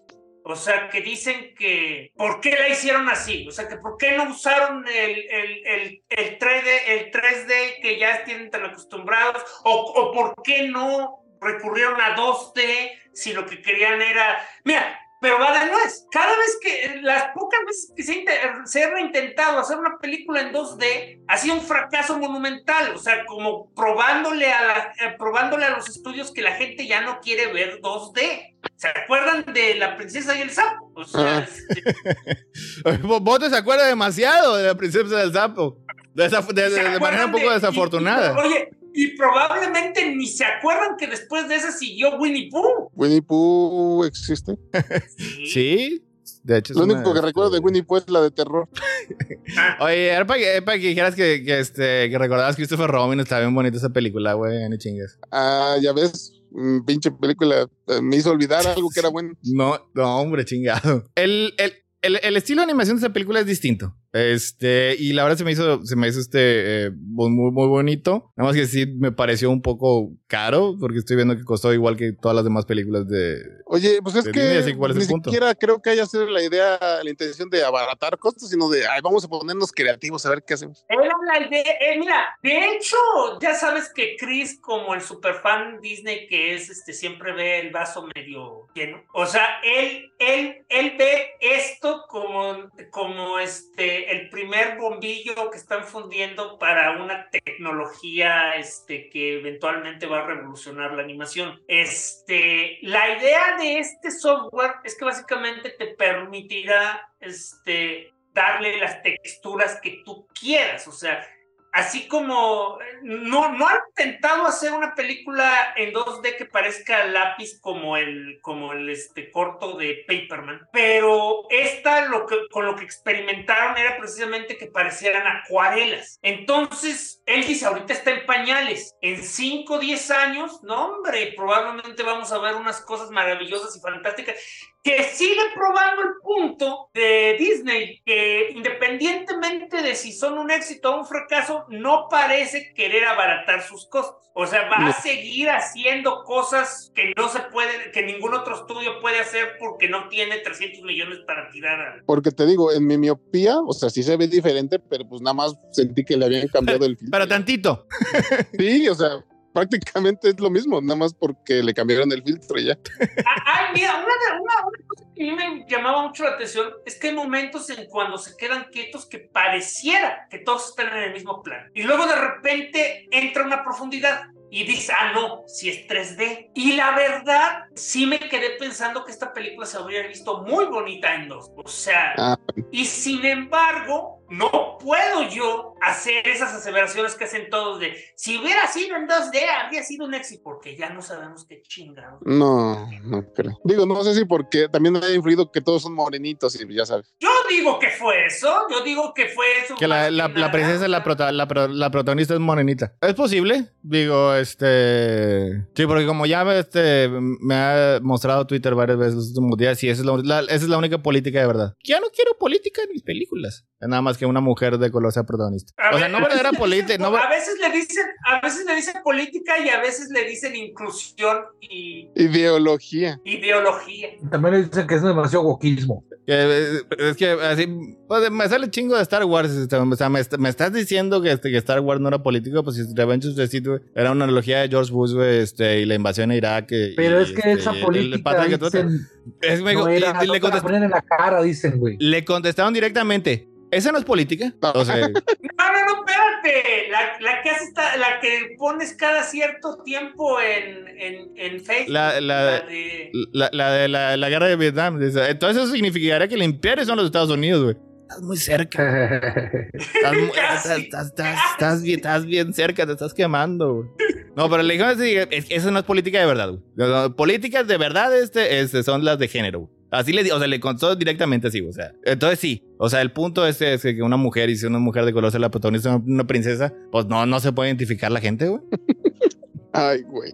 Mm, Mira, y es que no lo debemos subestimar, ¿eh? Porque e- es algo demasiado específico. O sea, Rosas es una isla en un pseudo España, pero su población es morena. Entonces. No, de eh, hecho, es, es, es, este, es increíblemente diversa, porque sí hay de todos. Y yo, Sí, yo pero- creo que este, el, el, el ejemplo ahí en cine, pues es pre- precisamente Asha. Este, que el, la mamá es, este, es de color y el papá era, este, o al revés. Blanquito. papá era blanco. ¿Ah, sí? Sí, porque el abuelo, el viejito Walt Disney, es blanco y la mamá es morena. Pero no Mm. es, este, eh, no es, no es su hija la mamá, así que asumo que es el papá ausente. Se murió como, se, se- se murió este, cuando le quitaron su deseo. Mm, pues nunca hecho, yo. Oye, no, pues, no, no, yo no, no, supimos el deseo de la mamá. No. No. se Eso, eso yo me, hizo, hecho, se me hizo bien extraño. Yo de hecho esperaba que salieran con alguna cosa así, tipo que su deseo siempre fue que Asha cumpliera sus sueños. o- Yo, también, yo ta- estaba esperando yo- eso. es, es- fue así como que algo, un, un, un setup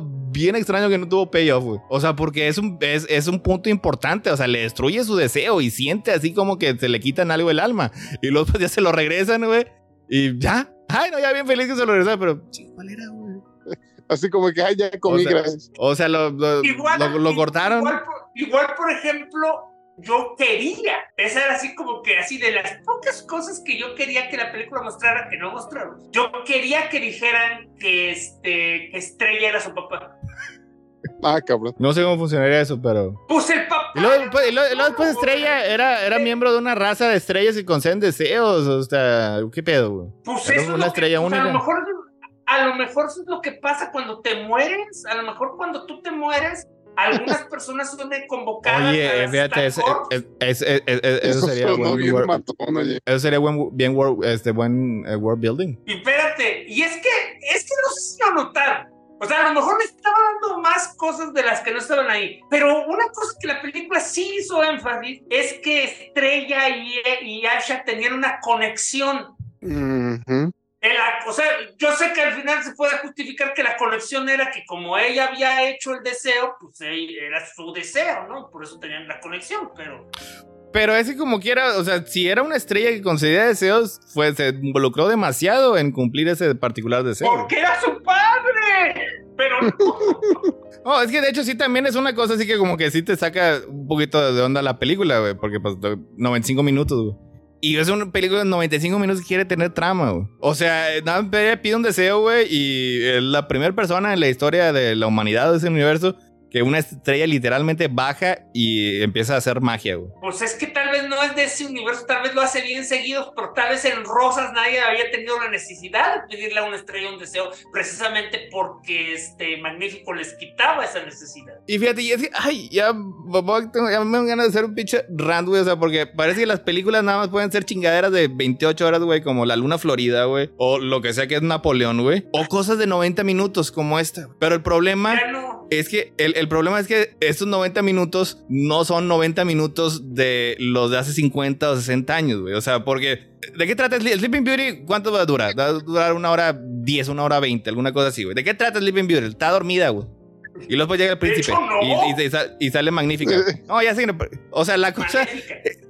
mal- maléfica. Soy una mucama. Ay, por Dios, una manzana. Ay, o sea, No, la cosa es que esa, es, esa, esa, es- esa es este, el Blancanieves. güey. Ay, ¿cuál dijo él? estaba La en Sleeping. Beauty. Es Sleeping Ah, Beauty es- es, una que recuerdo que en particular tiene muy poquita trama, güey. Y este, pero tiene una animación muy, Y lo muy más bonita. es el dragón. Está con madre, y el dragón está con madre, eso es suficiente para que se haga este un, un clásico, güey.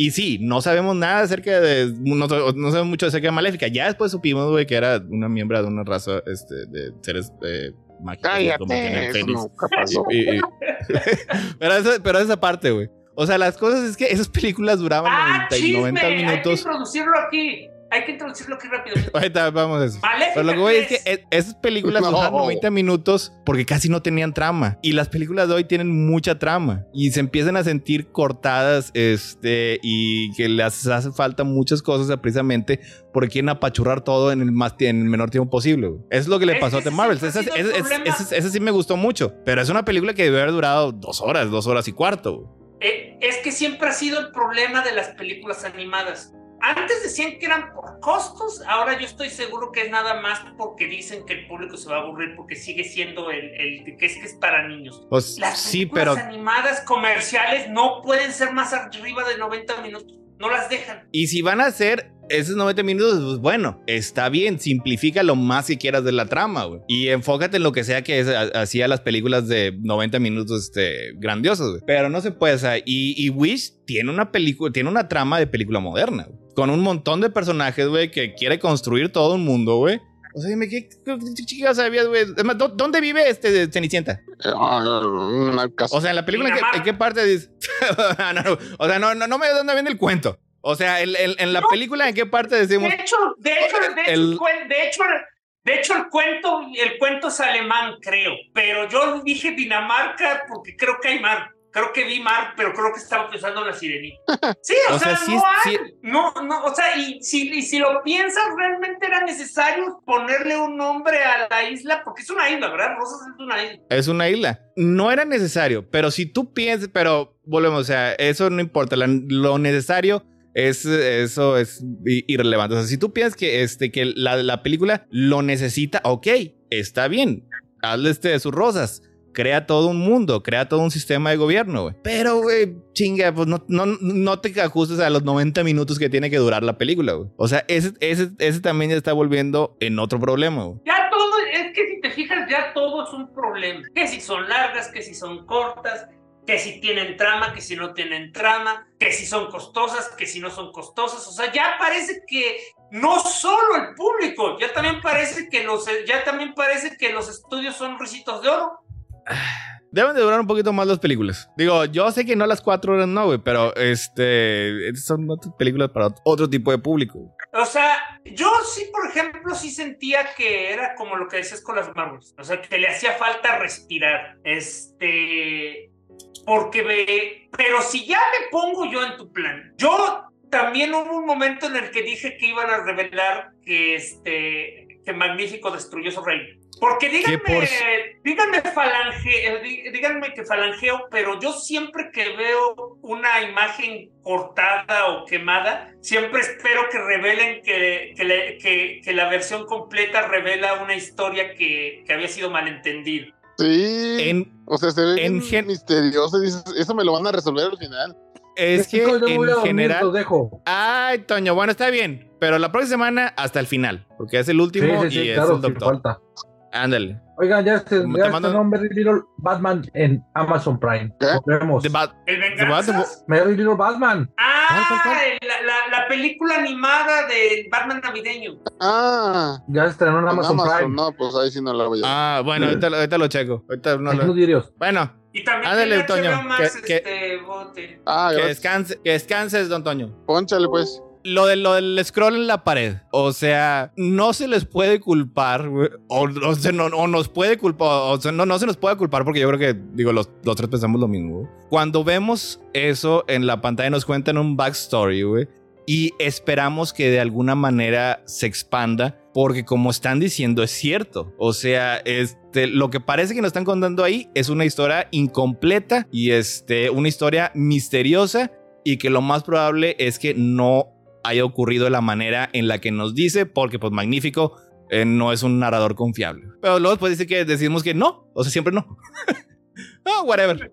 No, o sea, vamos a decir que no. No, no era, realmente no era necesario. güey. Eh, ya como lo muestra la película, pues hay que asumir que efectivamente, o sea, porque la reina siempre confió en él, así que efectivamente sí fue como lo habían pensado, pero un día la reina dijo, ya vas. De hecho, también la reina es la un, reina es un personaje un poco duda. curioso. güey. y, y du- y duda, ¿a la reina le habían quitado su deseo? Mm, O sea, por ejemplo, la reina, o pues sea, la no, se ve reina, que, no, no se ve que le regrese. o sea, la reina está siempre apoyando este, a Magnífico la primera parte de la película. Hasta cuando ya ve que es demasiado maligno. Pero aunque yo no digo que desde el inicio eh, hubiera sido este eh, ya el pinche villanazo de Disney que es al final, güey. O sea, el hecho es que no era una buena persona. O sea, sí se notaba. O sea, de que era, de que era una, un- una persona este, genuinamente noble, no lo era. O sea, o sea era, era manipulador, era arrogante. Este tenía un chingo de defectos. Y como que a la reina, este, pues lo apoyaba en absolutamente ¿Lo todo. adoraba? Hasta que este, un día sí ya va más allá y decir, ¿sabes qué? Ya no. Es un poco abrupto, güey. Y sí nos, nos deja una que otra este, pregunta acerca de, de, de la reina. Es que regresando a las analogías, pues eso es claramente, o sea, tienes tú que llenar los huecos y decir, eso es una, este, eh, eso es claramente un matrimonio, este, violento y, eh, y fue una amiga, date cuenta, en forma de ardillita. Ah, porque, porque cuando, porque básicamente ya para el final ves que está bien aterrorizada y se niega a, a- a rebelarse como todo el resto del, del pueblo y, y necesita que Asha le manda un telegrama en forma de ardillita para decirle, por favor, a su majestad, ayúdenos. Besitos, los besitos. Dese cuenta. Dese cuenta que este, este el, el tipo es malo. Date cuenta. Ah, y, Y mira, y yo siento que sí funcionó bien, que el momento de la traición de Dormilón está bien hecho, porque pobrecito le habían quitado la voluntad de vivir, aunque no me imagino que, aunque no me imagino que, que eso implicara que se la pasaba durmiendo porque ya no tenía un deseo. O sea, no estuvo, no estuvo tan mal, pero el hecho es que este Dormilón merecía que lo colgaran por traidor. Digo, yo no voy a cuestionar este, las decisiones de la nueva reina, güey. Pero ese, ese, ese fue mal pedo. Y, y fíjate, y como twist, me gustó que Magnífico siempre estuviera en la torre. No lo vi venir. Ah, Ese sí no, sí. no estuvo tan mal. Sí, yo- entonces, es lo que dije ahorita. yo El, el- amé el esa final, parte. el final me gustó. O sea, todo lo de la torre, los cariñositos, todo está bonito. Pero en general sí la película se siente bastante plana. Porque hagan de cuenta que, que, que el plan de Asha era, vamos a liberar los deseos y para eso me va a perseguir por el bosque magnífico. Pero magnífico estaba usando un doppelganger este, y todo el tiempo estuvo en la torre. Entonces captura estrella, empieza a absorber los deseos y en ese momento la, la, la canción de Chekhov este, se activa porque desde el mero comienzo los animalitos cantantes le platicaron a, a Asha que están hechos de polvo de estrellas. Este, todos somos polvo de estrellas. Entonces, este, Letra y música por cuando le, cuando le cae el 20 que en teoría los deseos no pueden desaparecer porque somos parte de los deseos y los deseos son estrellas y eh, es Galaxy Brain una vez que hace eso empieza a cantar la versión de, de un deseo El reprise. es, Es el, el- reprise, este. es el reprise ahora diciendo que todos somos polvo de estrella y, y entonces todos, me encanta que todos se canten una canción que en su vida han oído, porque viene del corazón. Es magia. Está una estrella y te da una estrella que concede deseos, güey. Y entonces empieza, sí, pero pues ensayos o algo. Bueno, el punto es que se pone a cantar y todos empiezan a cantar. Y yo amo cuando el pueblo unido jamás era vencido. Y ves cómo, y ves cómo los deseos empiezan a salir de magnífico y empiezan a reventarle del cuerpo. Y por eso es que tanta magia lo, lo terminó convirtiendo en un. Ah, no, repito, en atrapado en una este, superficie reflejante, porque hay que decirle Mm. claramente lo que es. Oye, y de- debo reconocer que al final, cuando ya había atrapado los deseos y todo, sí me puse a pensar, ¿y ahora cómo? ¿Ahora, ahora quién podrá salvarlos? La magia de estrella. Una, una, una- una super- quedó atrapado en una superficie vagamente reflejante. Que en ocasiones, y dependiendo del contexto, puede considerarse un espejo. Sí. Eh, no tuvo, escena- tuvo escena post créditos. Ah, pues es la de. Sí. que- Ah, sí, técnicamente sí, sí la tiene. Al mero final es nada más vemos que, que lo que quería hacer el, el abuelito termina canta, eh, termina componiendo con su lira When you wish upon a star. ¿Por qué es eso? Como lo dijo dos veces Héctor, o sea, el, el viejito se supone que es Walt Disney, pero, pero no es como si nos hubieran dicho, y fue y fundó en California un este, estudio de animación. Lo cual no hubiera estado, ta- también hubiera sido este, eh, ido dentro del mismo este, agrupación de los demás easter eggs y decía, quiero fundar una tierra mágica donde te cobren qui- 50 dólares por unas palomitas. ¿En serio valen eso? A lo mejor, a lo mejor solo cuestan 42 Más impuestos, más taxes. más. Eh, Bueno, ¿qué otra parte de la película? Las canciones, pues ya mencionamos, este, sí están, este...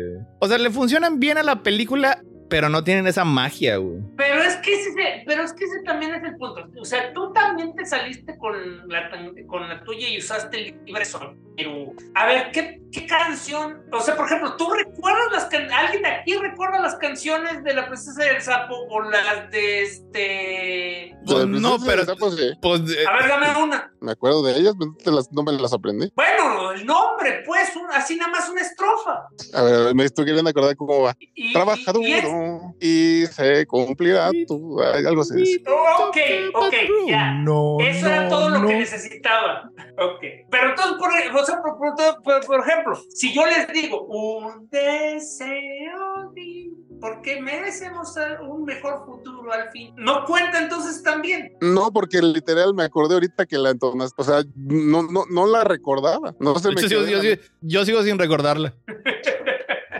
Porque literal A lo mejor esto- el tráiler, nomás por eso me acuerdo. Ah, Yo creo que a, lo mejor, a lo mejor si viene Arena de Voz a cantarla, güey, pues sí la, la Y reconocería. aquí en el reino de Rosa. No. No, esa sí no. sí. Bueno, pues mira, regresando a los, a los este, amigos de Asha, eh, sí le debo hacer. es- Mira, ahí hay una cosa que, te puedo, que, que puedo este, decirte. Si no van a aumentar el número de, de, de minutos de una película, entonces que le quiten personajes o algo, porque Sí. estaban graciosos, pero realmente no aportaron nada a la trama. O sea, porque no es nada más no como es- en Blancanieves que eh, digo, hay, hay una parte de la película en el que, digo, más o menos, digo, no se la ven, no se le da trasfondo, pero aparecen un poquito más. Aquí son un montón de siete personajes dentro de una película que ya tenía personajes. Tenía Asha, Magnífico, la reina, este, la mamá, el abuelo, la estrella. La estrella. ¿La cabra? ¿La cabra? Y, y es Bambi. que es eso. eh, y no, y es que es eso. O sea, bueno. hay tantos. hay- o sea, eh, empiezan a llegar personajes para ciertos gags y para ciertos. asuntos que tal vez pudieron haberlos quitado y de dejar que la trama fuera más importante. O sea, pero, por ejemplo, realmente no eran necesarios para la revolución y no eran necesarios para este para para toda la para todo el momento de la traición pero ahí están ahí están este y, y yo la verdad me dio risa me dio risa que por ejemplo que, que tímida este Tí- Tímida aparentemente tiene el poder de la teletransportación porque aparentemente las personas tímidas pueden, en- pueden aparecer y desaparecer este, detrás de ti. Eso, eso era Creo que no, creo que no es literalmente transpor- teletransportación. Ese es, es- a lo mejor es un poco ofensivo para las personas introvertidas que te están diciendo que básicamente no las notas, güey. Hasta que, hasta que literalmente te están respirando al lado del hombro. Pero es que, es que literal sí. explicaron que, la, que, que efectivamente se retiraba. No es que no la notaran, es que se retiraba a un búnker secreto y luego cuando tenía ganas de volver a salir, salía. Por eso era que nadie la veía. Lo cual, repito, las implicaciones son aún más complicadas porque básicamente eh, significaba que existía en el castillo toda una red de túneles que le permitía entrar y salir y que, y que lo hacía con un timing. No, yo creo que, que, que- que la implicación era es que la pobrecita era tan olvidable que nadie se daba cuenta, güey, cuando se movía de un lado a otro, güey. Ella sí Entonces, hacía ¿para como qué Drax, Tiene güey. un búnker secreto. Entonces, ¿para qué tiene un búnker secreto tú? O porque eventualmente alguien la, a lo mejor alguien la notaba, güey. O a lo mejor la cosa es que no era que otras Aquí personas es donde te escondes cuando no, no te ve nadie. Es que a lo mejor este, no necesariamente era eso, que otras personas la notaran, sino que ella notaba a las otras personas y no quería estar con ellas. Pues es lo que digo, que literal se escondía. Pero para, que, para, para esconderse tenía que ir al subterráneo, meterse en un, eh, eh, eh, eh, meterse en, un, en, su propio, en su propio palacio que se había construido, que básicamente también las implicaciones son que se había robado muebles y, y cosas del palacio y nadie nunca lo había notado. A lo mejor las compraba con su salario o no tenían salario y eran esclavos. Mira, Y ni siquiera se ve que hagan algo ellos, ¿no? La única que tiene empleo es la cocinera esta. por las... Que ella, sí- ella sí era esclava. Sí. Los le demás pagaban era- con. Le, le pagaban Los demás con, eran- eran vagabundos, güey. A, a la cocinera le pagaban con Night Candy. Ah, porque estaba enamorada del magnífico. Fíjate, este, ahorita lo que nos faltó, y, y- y incluso, este, pues sí, lo, lo- ya lo, lo mencionamos ahorita sobre, este, posibles causas de que no hubiera tuvido éxito. Yo sí, la verdad, este, sí, estoy de acuerdo con Bob Iger. Y echarle la culpa a todo a Disney Plus. güey. Digo, que está con madre Bob Iger, güey, porque se la pasa echando Ah, yo- culpas de, yo- que él- pensé- de, de las cosas que él era mismo hizo, güey. Pero, sí. este... Pensé que iba a así, culpar al público por estúpido. No, es Entonces- que es una de, es que es una decisión que él tomó, pero es más fácil decir que la tomó Bob, Bob este Chapel. No, pero la verdad, como el pinche Bob Iger, güey. Digo, che, mis respetos me sigue yendo bien, güey. Pero sí está, está pasada de, de reata, güey, estos últimos años. O sea, está diciendo que en los 17 minutos que Bob Chapek fue este CEO, güey, básicamente destruyó todo Disney. Aunque todo lo que estamos viendo son películas que fueron este, aprobadas, güey, son este, decisiones de negocios aprobadas, planeadas y ejecutadas cuando él era CEO. Pero está bien, vamos a darle chance, güey. No, todo es culpa, todo es culpa de todo, todo es culpa de este. de este- Ah, ah, ah, aplicó un, aplicó un peje. Pues sí, nada más que pues esto es eh, es como si el peje, güey, este, este fingiera que ya va a dejar ser presidente, ya deje que la Cali sea presidente en siete meses, güey, y luego después este ya diga, "No, el pueblo me quiere de vuelta, güey", ya la, la encarcela, ya se reinstala como dictador y dice, "No, pues todo lo malo es culpa de ella, güey. Ella fue la que lo hizo." güey". Si pudiera, lo.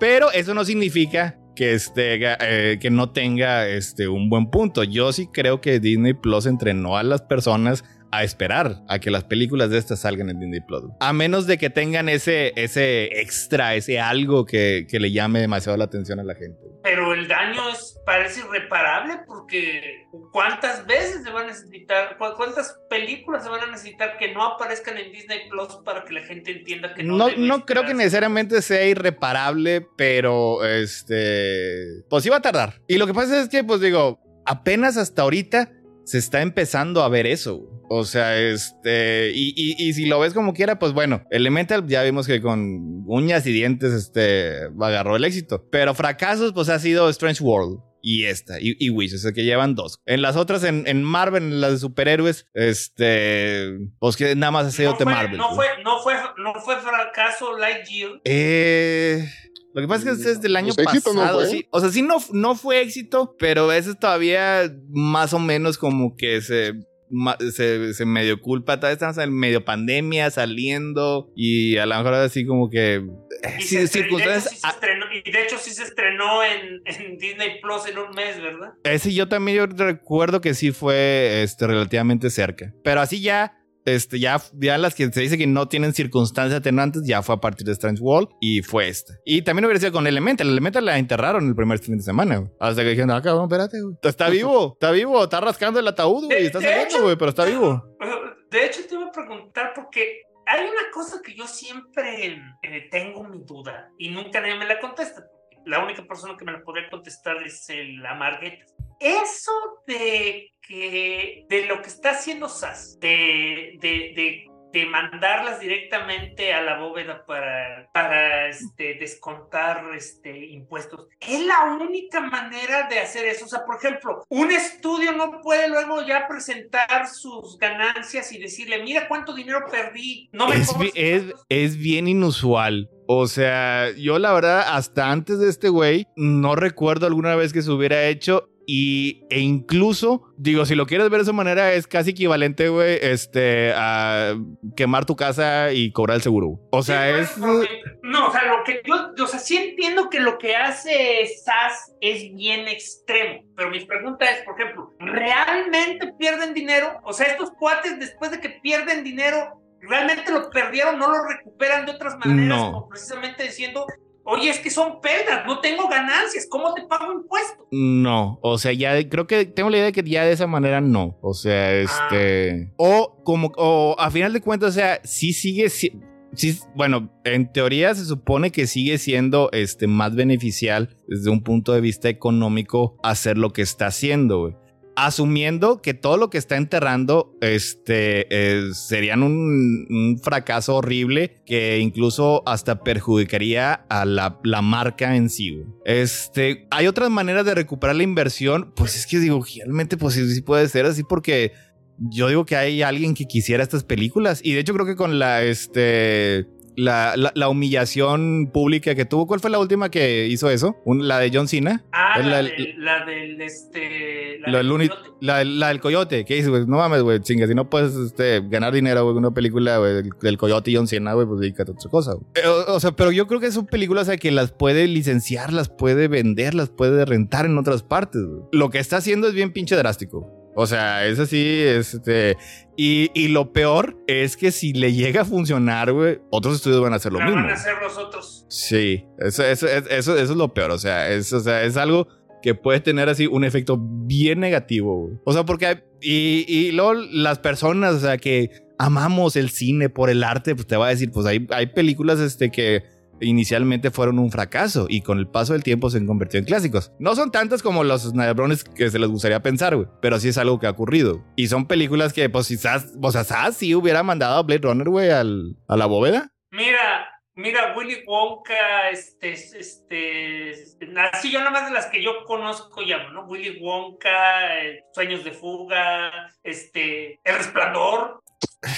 Sí, pero bueno, esperemos, esperemos que no, no, no se les pegue. Y con estas, este, pues. Mira, va a tardar veces, o sea, de hecho, Chris, este, eh, como dijiste ahorita, su manera optimista de ver la cosa es que lo, lo ve en ciclos. O sea, este, como Disney ha tenido que este. Cinco años se va épocas, a todo esto. épocas este, De creativas y Oye, épocas tal vez hecho, no tan habla- creativas. Habla, sí, pues de hecho, hablando de, de lo que viene en el futuro, pues su predicción fue correcta. Él, él dijo que son, se van a venir puras secuelas porque pues de algo va a tener que vivir. Este, o sea, Esa es, es- es- otra de, de- de mi compadre Bob, güey, de que ya no vamos este, a, este, a, a- a producir tantas secuelas. nuevas. Torreatas. ¿cómo, cómo fue? Increíble estrés. en producción. de- ni siquiera sale la 3. Frozen 3, Frozen 4, este. Y Frozen ya- ya 5. la que ya sal- Es una ya la trilogía. que ya fue anunciada. Inside Out, Zootopia también va a tener secuela. Toy Story 5 ya también Toy están Story- hablando de eso. Toy Story 5. Es más, Este, hay el Lightyear 2. No, pues, pues Lightyear Ah, 2 no esa se va a poder hacer. Ah, mira, eso me recuerda. ¿Se acuerdan que, por ejemplo, también había una teoría que Lightyear fracasó porque no tenía la voz de Tim Allen? Ah, sí. Y mientras, Todo por de- de- ejemplo, de Tim Allen. parece, que, parece que para los estándares del, del streaming está siendo un éxito la Santa Cláusula. Mira tú. Yo sé que les cuesta mucho trabajo y eventualmente cuando la evidencia se apile, simplemente van a decir que siempre lo pensaron y que es mentira que yo estaba en un rincón diciendo, se los dije, se los dije. O sea, ya no es posible predecir qué le va a gustar a la gente. Se puede explicar una vez que vas, puedes encontrar patrones, pero predecirlo, A ver, por ejemplo, Wo- Wonka va a ser un éxito o no? no lo sé. Así de... Wonka va a ser un, va, sea- va a ser un éxito. Es- yo, yo, yo he estado este, detrás de esa película apoyándola desde un inicio, güey. A ver si, a ver Desde si que- mañana me lanzo. Des- desde, desde que viene el corto, güey, que Timothy Chalamet, güey, estaba derrochando carisma, güey.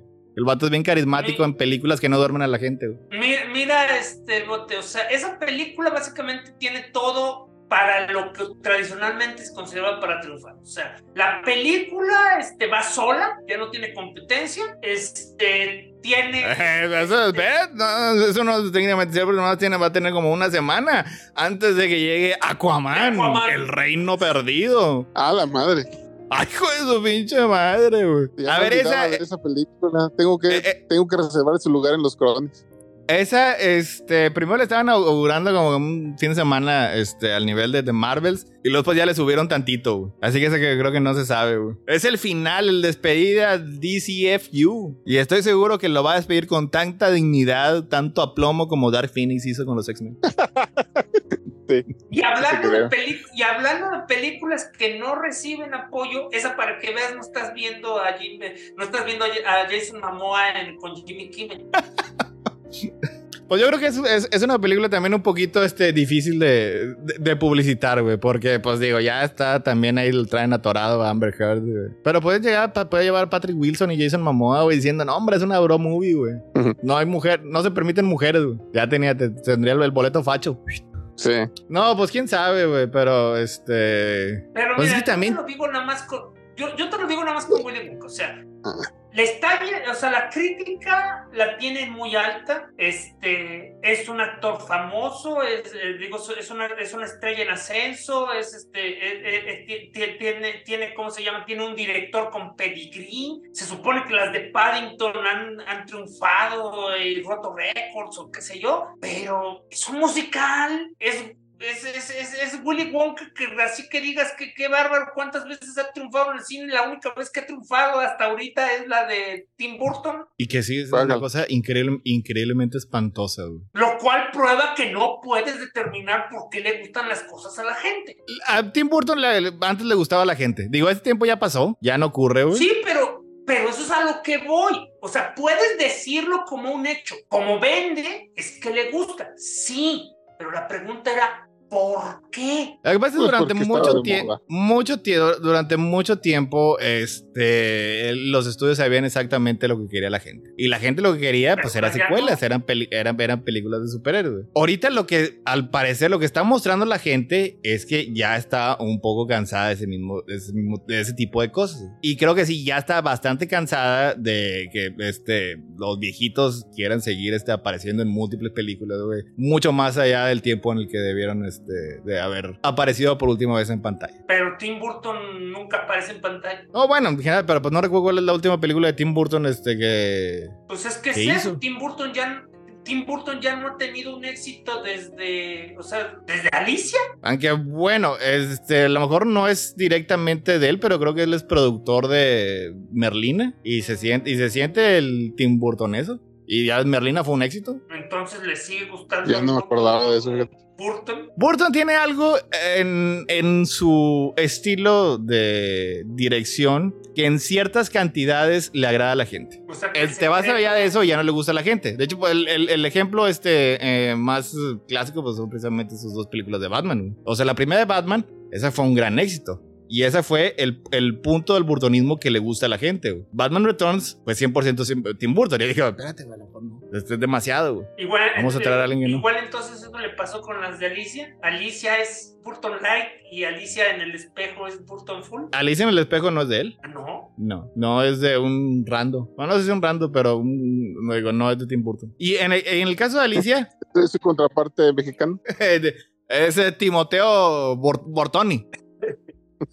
Tomás Burton. En, el caso este de, Alicia, también ahí es- creo que ahí fue este, una ocasión en el que se tardó mucho este, la, la secuela en salir. Cuando, siendo sinceros, digo, tampoco es como que la primera sí fue mucho éxito, pero no es así.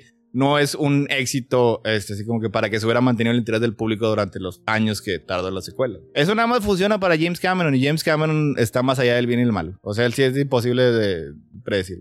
O sea, Predecir, justificar. Sí, no, eso ya es, es, es, es, es, es, es- es otra cosa, digo. eh, digo, obviamente no es, digo, mi, mi opinión que tengo de esas de sus películas de Avatar no es como lo ve el resto del mundo, así que todavía no he descifrado exactamente qué es. Algún día lo haré, que tenga tiempo libre. Yo siento que a la gente le, sí le gustan los efectos especiales y que básicamente, pero solo necesita una. O sea, no necesita cientos de películas que las hagan ver, este, quiero vivir ahí. Con una tienen, con Pandora tienen. Yo, yo creo que este, en las películas de Avatar, lo que le llama la atención a la gente, obviamente no son los personajes. Digo, este. Es el mundo, los efectos. Es, el, es, es literalmente es el mundo. O sea, el mundo es el protagonista. Y a lo mejor este, a mí se me hace un poco este, difícil de, de, este, de relacionarme con, con, este, con eso en particular. güey. O sea, digo, si no me importan los personajes, güey, pues vale madre, güey, el, el pinche planeta en el que está ocurriendo las cosas. Pero creo que a mucha gente sí genuinamente le atrae la idea y el concepto de Pandora y cómo James Cameron lo muestra en la pantalla. Es literalmente lo, lo único que me queda, güey. O sea, digo, porque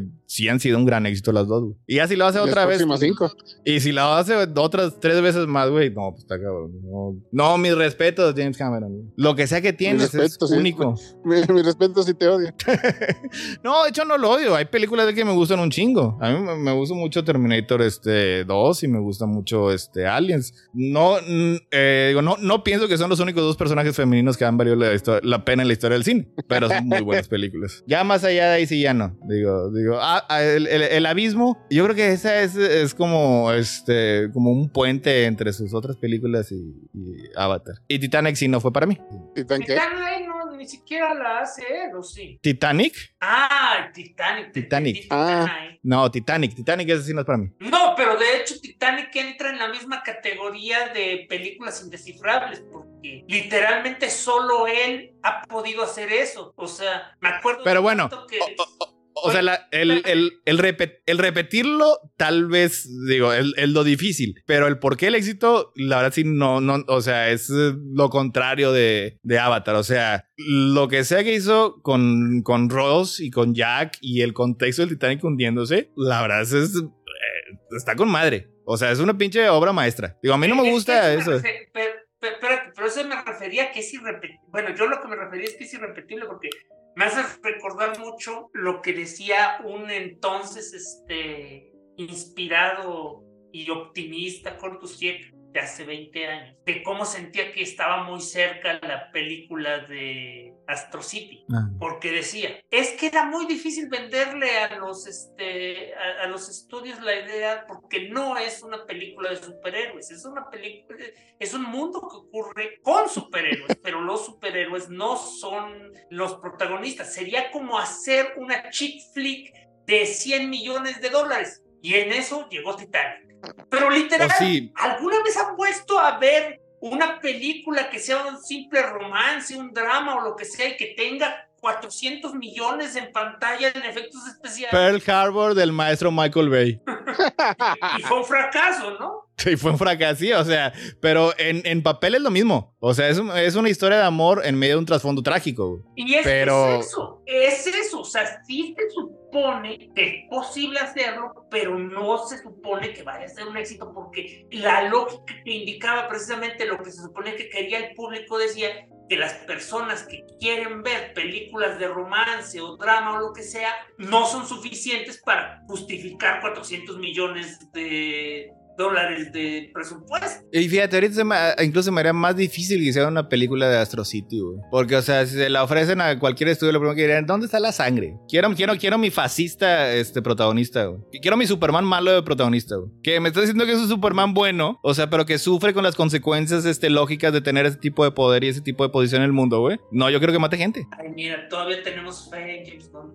Ah, sí. O sea, pero ese es, es Superman y Superman es el único. Pero este, pastiches de Superman, yo creo que cualquier otro estudio te lo va a querer hacer malo malote. Ay, eh, James Gunn y su Superman. Ay, ojalá le vaya bien.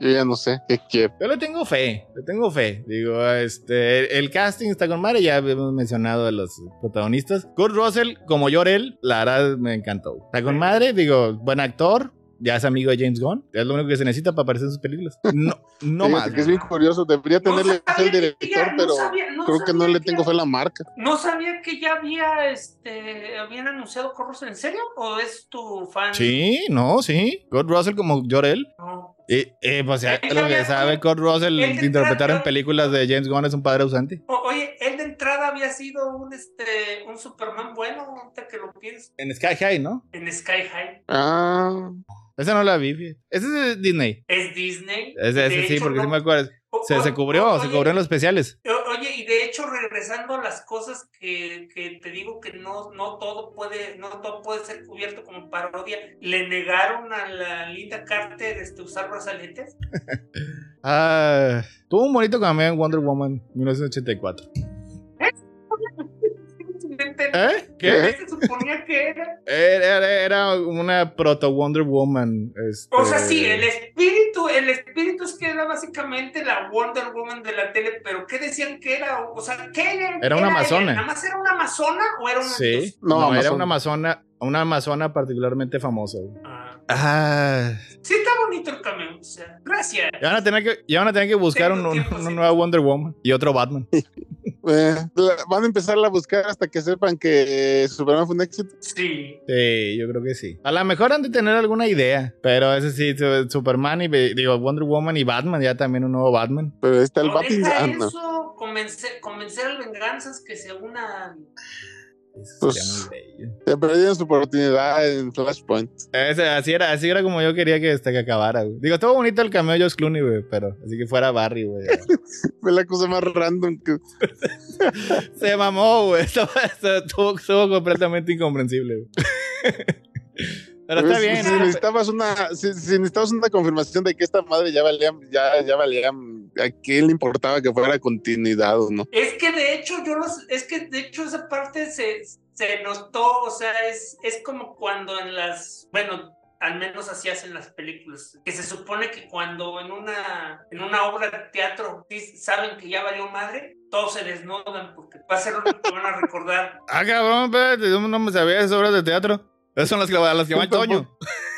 O sea, o sea, ¿A poco- me estás, a me poco- estás, me estás ¿A diciendo que por eso le gusta a Chris tanto el, que- el que- teatro. ¿a, a poco nunca viste el episodio ese que le hicieron, que, que, que, que se trató sobre eso de viajeros en el tiempo? No, Ah, desafortunadamente vi muy pocos viajeros en el tiempo. Eres un fan falso del todo.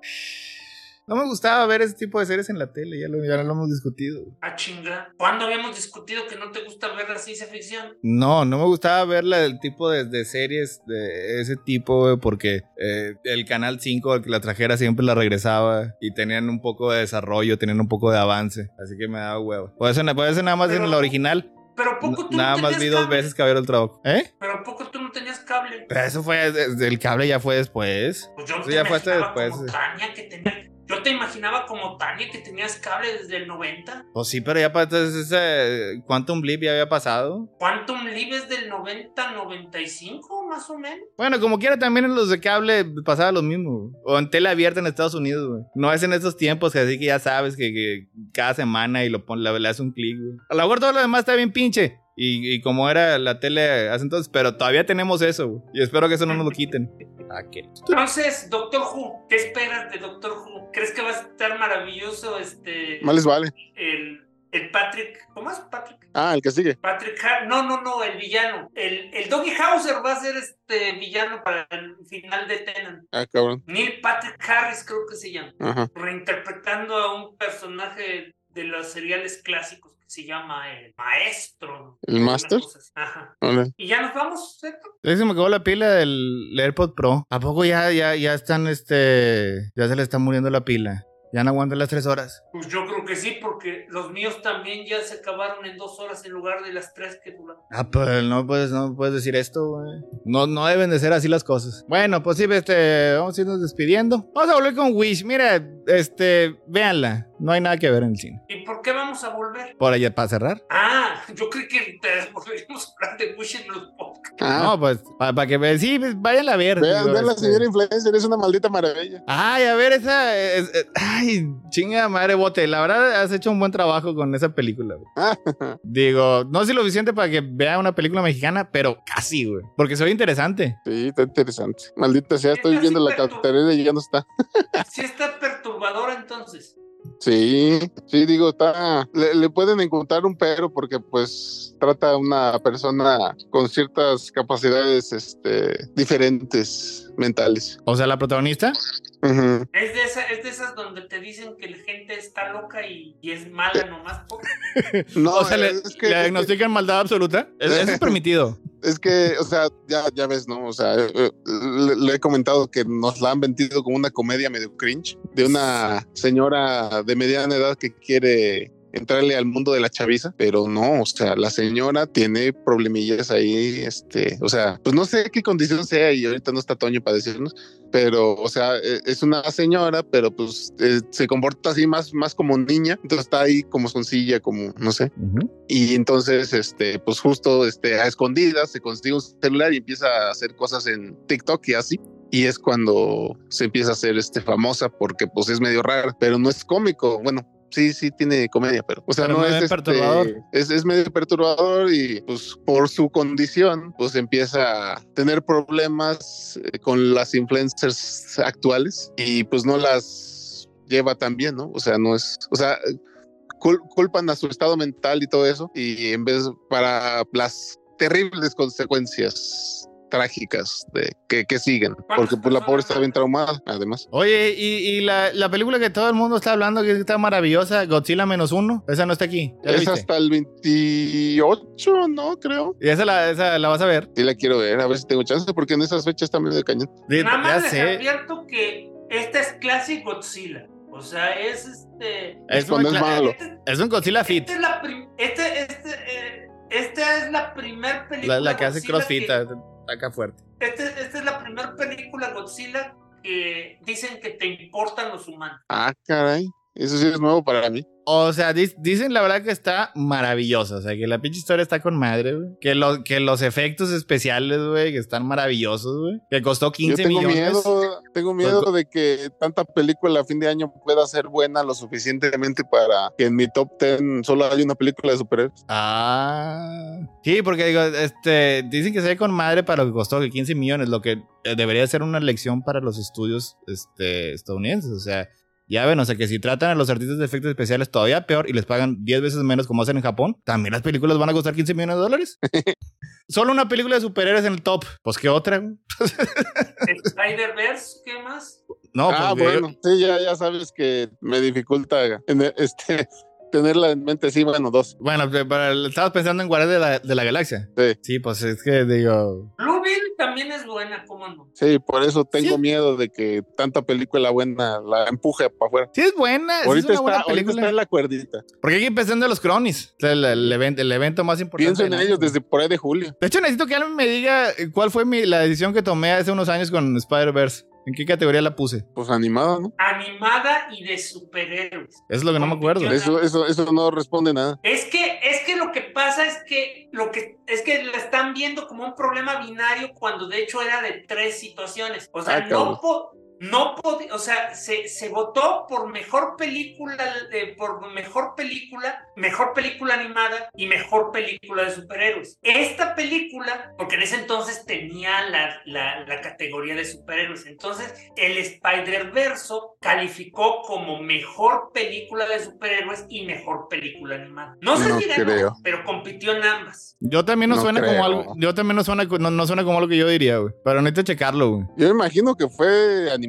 Fue, ga- la que ganó fue mejor película de superhéroes, pero volvemos a lo mismo. Era porque No, no teníamos- creo. Era porque teníamos la, este, la categoría de superhéroes. Pues la seguimos teniendo, ¿no? Ya no, la- el, ¿Sí? el año pasado la retiró. No, sigue habiendo. No. Según yo no, según ya Sí. nomás, eh, o sea, si querías que, que tu película de superhéroes esa competía con el resto de las películas. No, seguía siendo. No. Este, no ganó No Way Home. O no, no, no es del. O Black Ya Panther. no sé ni ganó, qué año ganó Black Panther. Wakanda Forever. Y Black Panther y ganó también este mejor canción.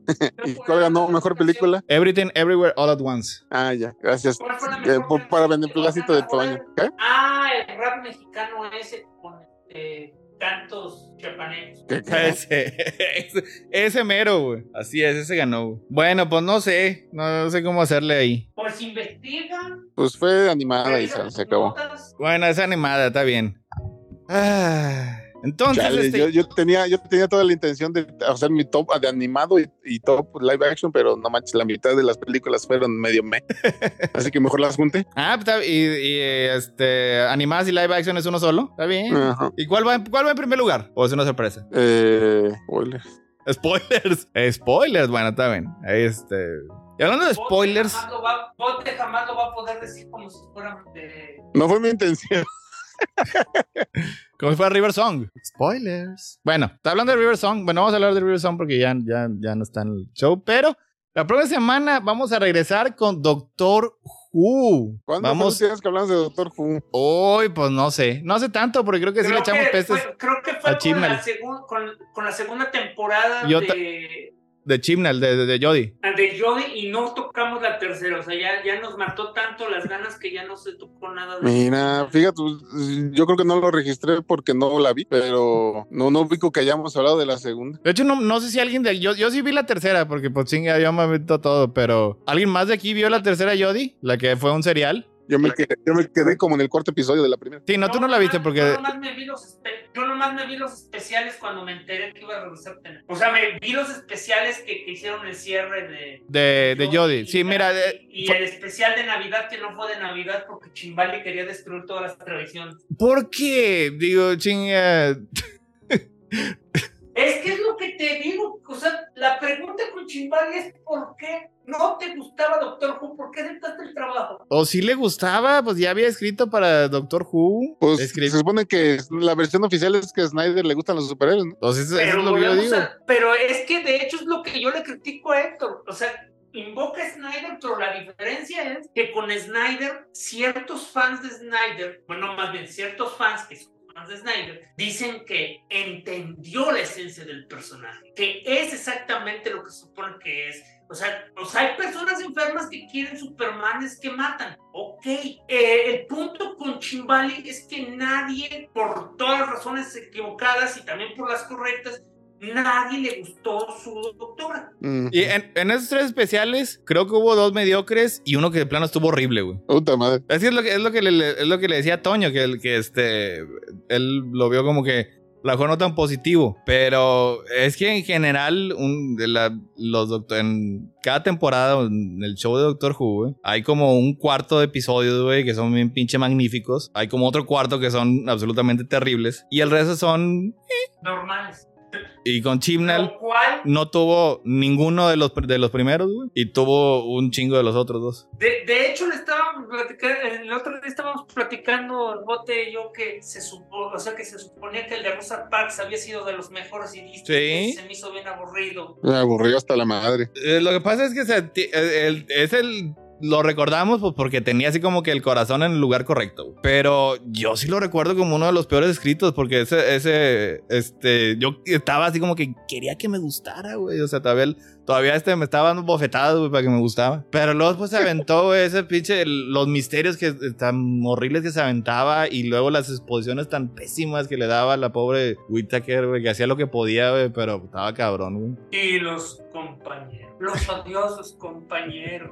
Oye, ¿cómo estuvo eso de que hubo una doctora ahí como que eh, medio extra, ¿no? Algo así. Se decidió inventar, que de hecho es una buena idea, que, que antes de todos los doctores que conocíamos hubo otra tanda. Y esa doctora era la primer doctora que estaba por ahí viajando en el tiempo. Mira, lo que pasa es que. eh, ah, más o menos lo mencioné este, en el podcast. O sea, que en Doctor Who, desde hace 40 años o 40 y tantos años, güey, tienen esa obsesión como, como, como Wolverine, güey, de que tiene que haber un- el, el misterio del origen. No se puede saber este, eh, qué es lo que se va a hacer. Y hace cuarenta y tantos años hubo un intento del showrunner de ese entonces de hacerlo, pero no llegó a nada. Pero después llega este, este Chibnall, güey, y dice, yo sí lo voy a hacer. E introduce el concepto del que se llama Timeless Child. Esto se supone que es un sobreviviente, bueno, esa es, era un niño que vivía en otro universo y este y que de alguna manera apareció en un planeta en nuestro universo. Ese planeta eventualmente se llamó Gallifrey y es de este niño este eterno en el que encontraron el secreto de la regeneración y de todo eso. Y ese niño es precisamente este el doctor. O sea, lo que significa Entonces, que el doctor en lugar de ser un en lugar de ser un galifreyano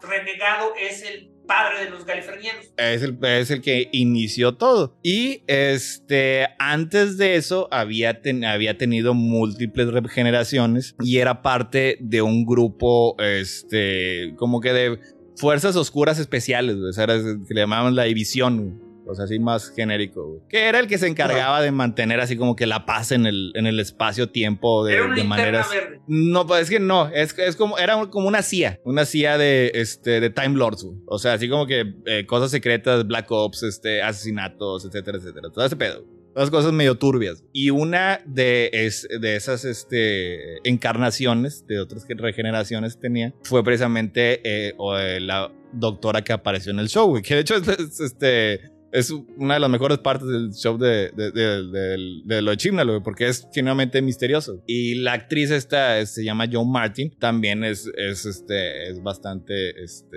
pues, carismática. Y es, ella la introducen este, en un tiempo que estuvo viviendo en la Tierra, etcétera, etcétera, con su memoria, este, eh, eh, es- pues, la- se la habían, se la habían borrado, o, o ella misma se lo habían, no recuerdo exactamente los detalles, para que no la encontraran los de la división, porque pues llegó un momento en el que pues el, instinto hero- heroico le salió y pues ya no quiso ser parte de ese, de ese grupo tan este, siniestro. Y todo eso ocurre este, antes de las...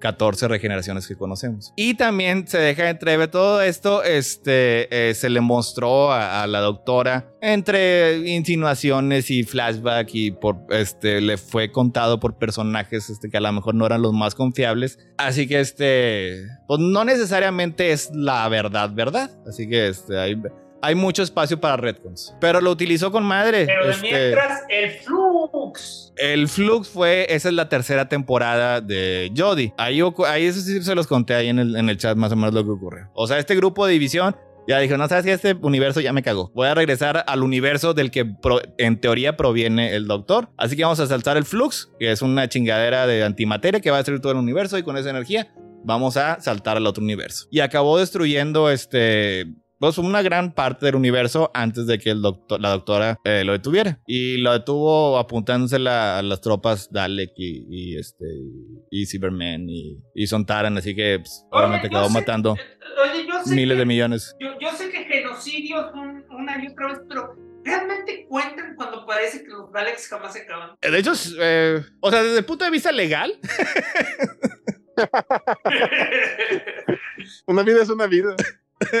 Desde, desde el punto de Otro vista legal, una de las cosas, de uno, uno, este, de los puntos principales, este, según las organizaciones de derechos humanos, es que debe tener la intención de, este, de destruir a toda esa etnia, grupo, este, o raza, etcétera, etcétera. Así que pues, vamos a decir, pues, a lo mejor no quería destruirlos a todos los Daleks, solo los que estaban ahí, pero si estaban todos los Daleks de ese momento del tiempo ahí y los mató, ¿eso es genocidio? ¿O es un ligero genocidio? Por, por otro, por- por otro lado, la pequeña diferencia que con, el- con la definición es que efectivamente es genocidio, pero no es como si hubiera Daleks inocentes. O sea, es cierto también. Digo, o sea, la- la- las tropas estaban este, ahí, este, pues iban a hacer cosas malas. O sea, Hiroshima no fue. O sea, no era población civil. Pues bueno, el punto es que le- es como quiera. Le pesa porque este. Pues es lo que le gusta. Le gusta a, a Russell Davis tener, su- tener su doctor con algo de estrés postraumático. Cada vez que, cada vez que llega una nueva temporada tiene que estar pensando en algo terrible que hizo. Y Chimnal, pues.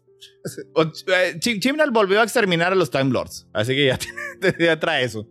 Chinga. O sea, tanto, que, tanto, que, le, tanto que, le, que le costó a Moffat este, borrar lo que hizo. Este, Oye, chinga, Sí. tres, cuatro, tres, tres, cuatro años, chinga. y llegas, llega este, ah, bueno, pero bueno. Pues la cosa es que otra vez el doctor este está solo, este tiene y tiene estrés postraumático y no sabe su origen, así que hay un montón de drama, güey. Y de eso vamos a hablar la próxima semana porque la verdad a mí me está gustando mucho este catorceavo doctor, güey. Tiene unos ligeros Ujú. detalles que lo hacen distinto al 10 original, güey.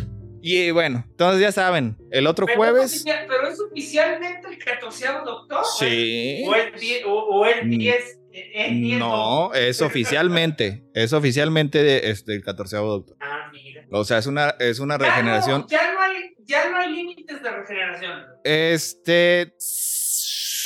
En práctica, pues no. Pues digo, sobre todo si es no, el no, Timeless Child. en el canon. En, en teoría, creo que sí, porque este, en el tiempo del doctor, los galifrayanos le confieren otras 13 regeneraciones a, a Matt Smith, a, a 11. Quiero recordar que es así. güey.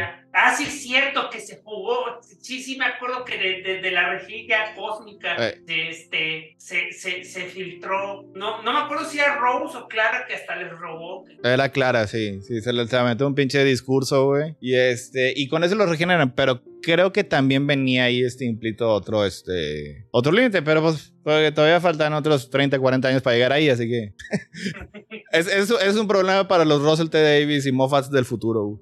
O para el Russell T. Davis. O para, o para el Russell T. Davis de, de, de noventa y tantos años, güey, diciendo que ha regresado por cuarta vez a Doctor Who para salvarlo, güey. Sí, sí, es, pues, es, bastante, es bastante posible, sí. No, no, no, voy a decir que no. Este, y la última chimenea, ¿de qué va a ser la última chimenea? Seguimos sin saber, este, ya me prometió Toño que, este, que si nadie se que si Escata no se parece, este, vamos a aventarnos más chismes. Ok, entonces, pues ya saben, tenemos la chimenea a las ocho y media. Es la última chimenea a las ocho y media y el último Crónicas del Multiverso Normal del 2023. El otro jueves a las 11. Vean los tres especiales de Doctor Who para que nos acompañen en la plática, porque obviamente va a haber muchos spoilers. Gracias por habernos acompañado. Cuídense mucho y nos vemos muy pronto. Hasta luego. Bye. Tal vez. Esto fue otro episodio de Crónicas del Multiverso, el mejor podcast que ha habido en la historia de la humanidad. Les agradecemos su atención y les pedimos que se suscriban a nuestro canal de YouTube para vernos en vivo o darle like a nuestra página de Facebook. Y los esperamos en www.crónicasdelmultiverso.com, donde encontrarán maravillas más allá de su imaginación. Los esperamos la próxima semana, croniqueros.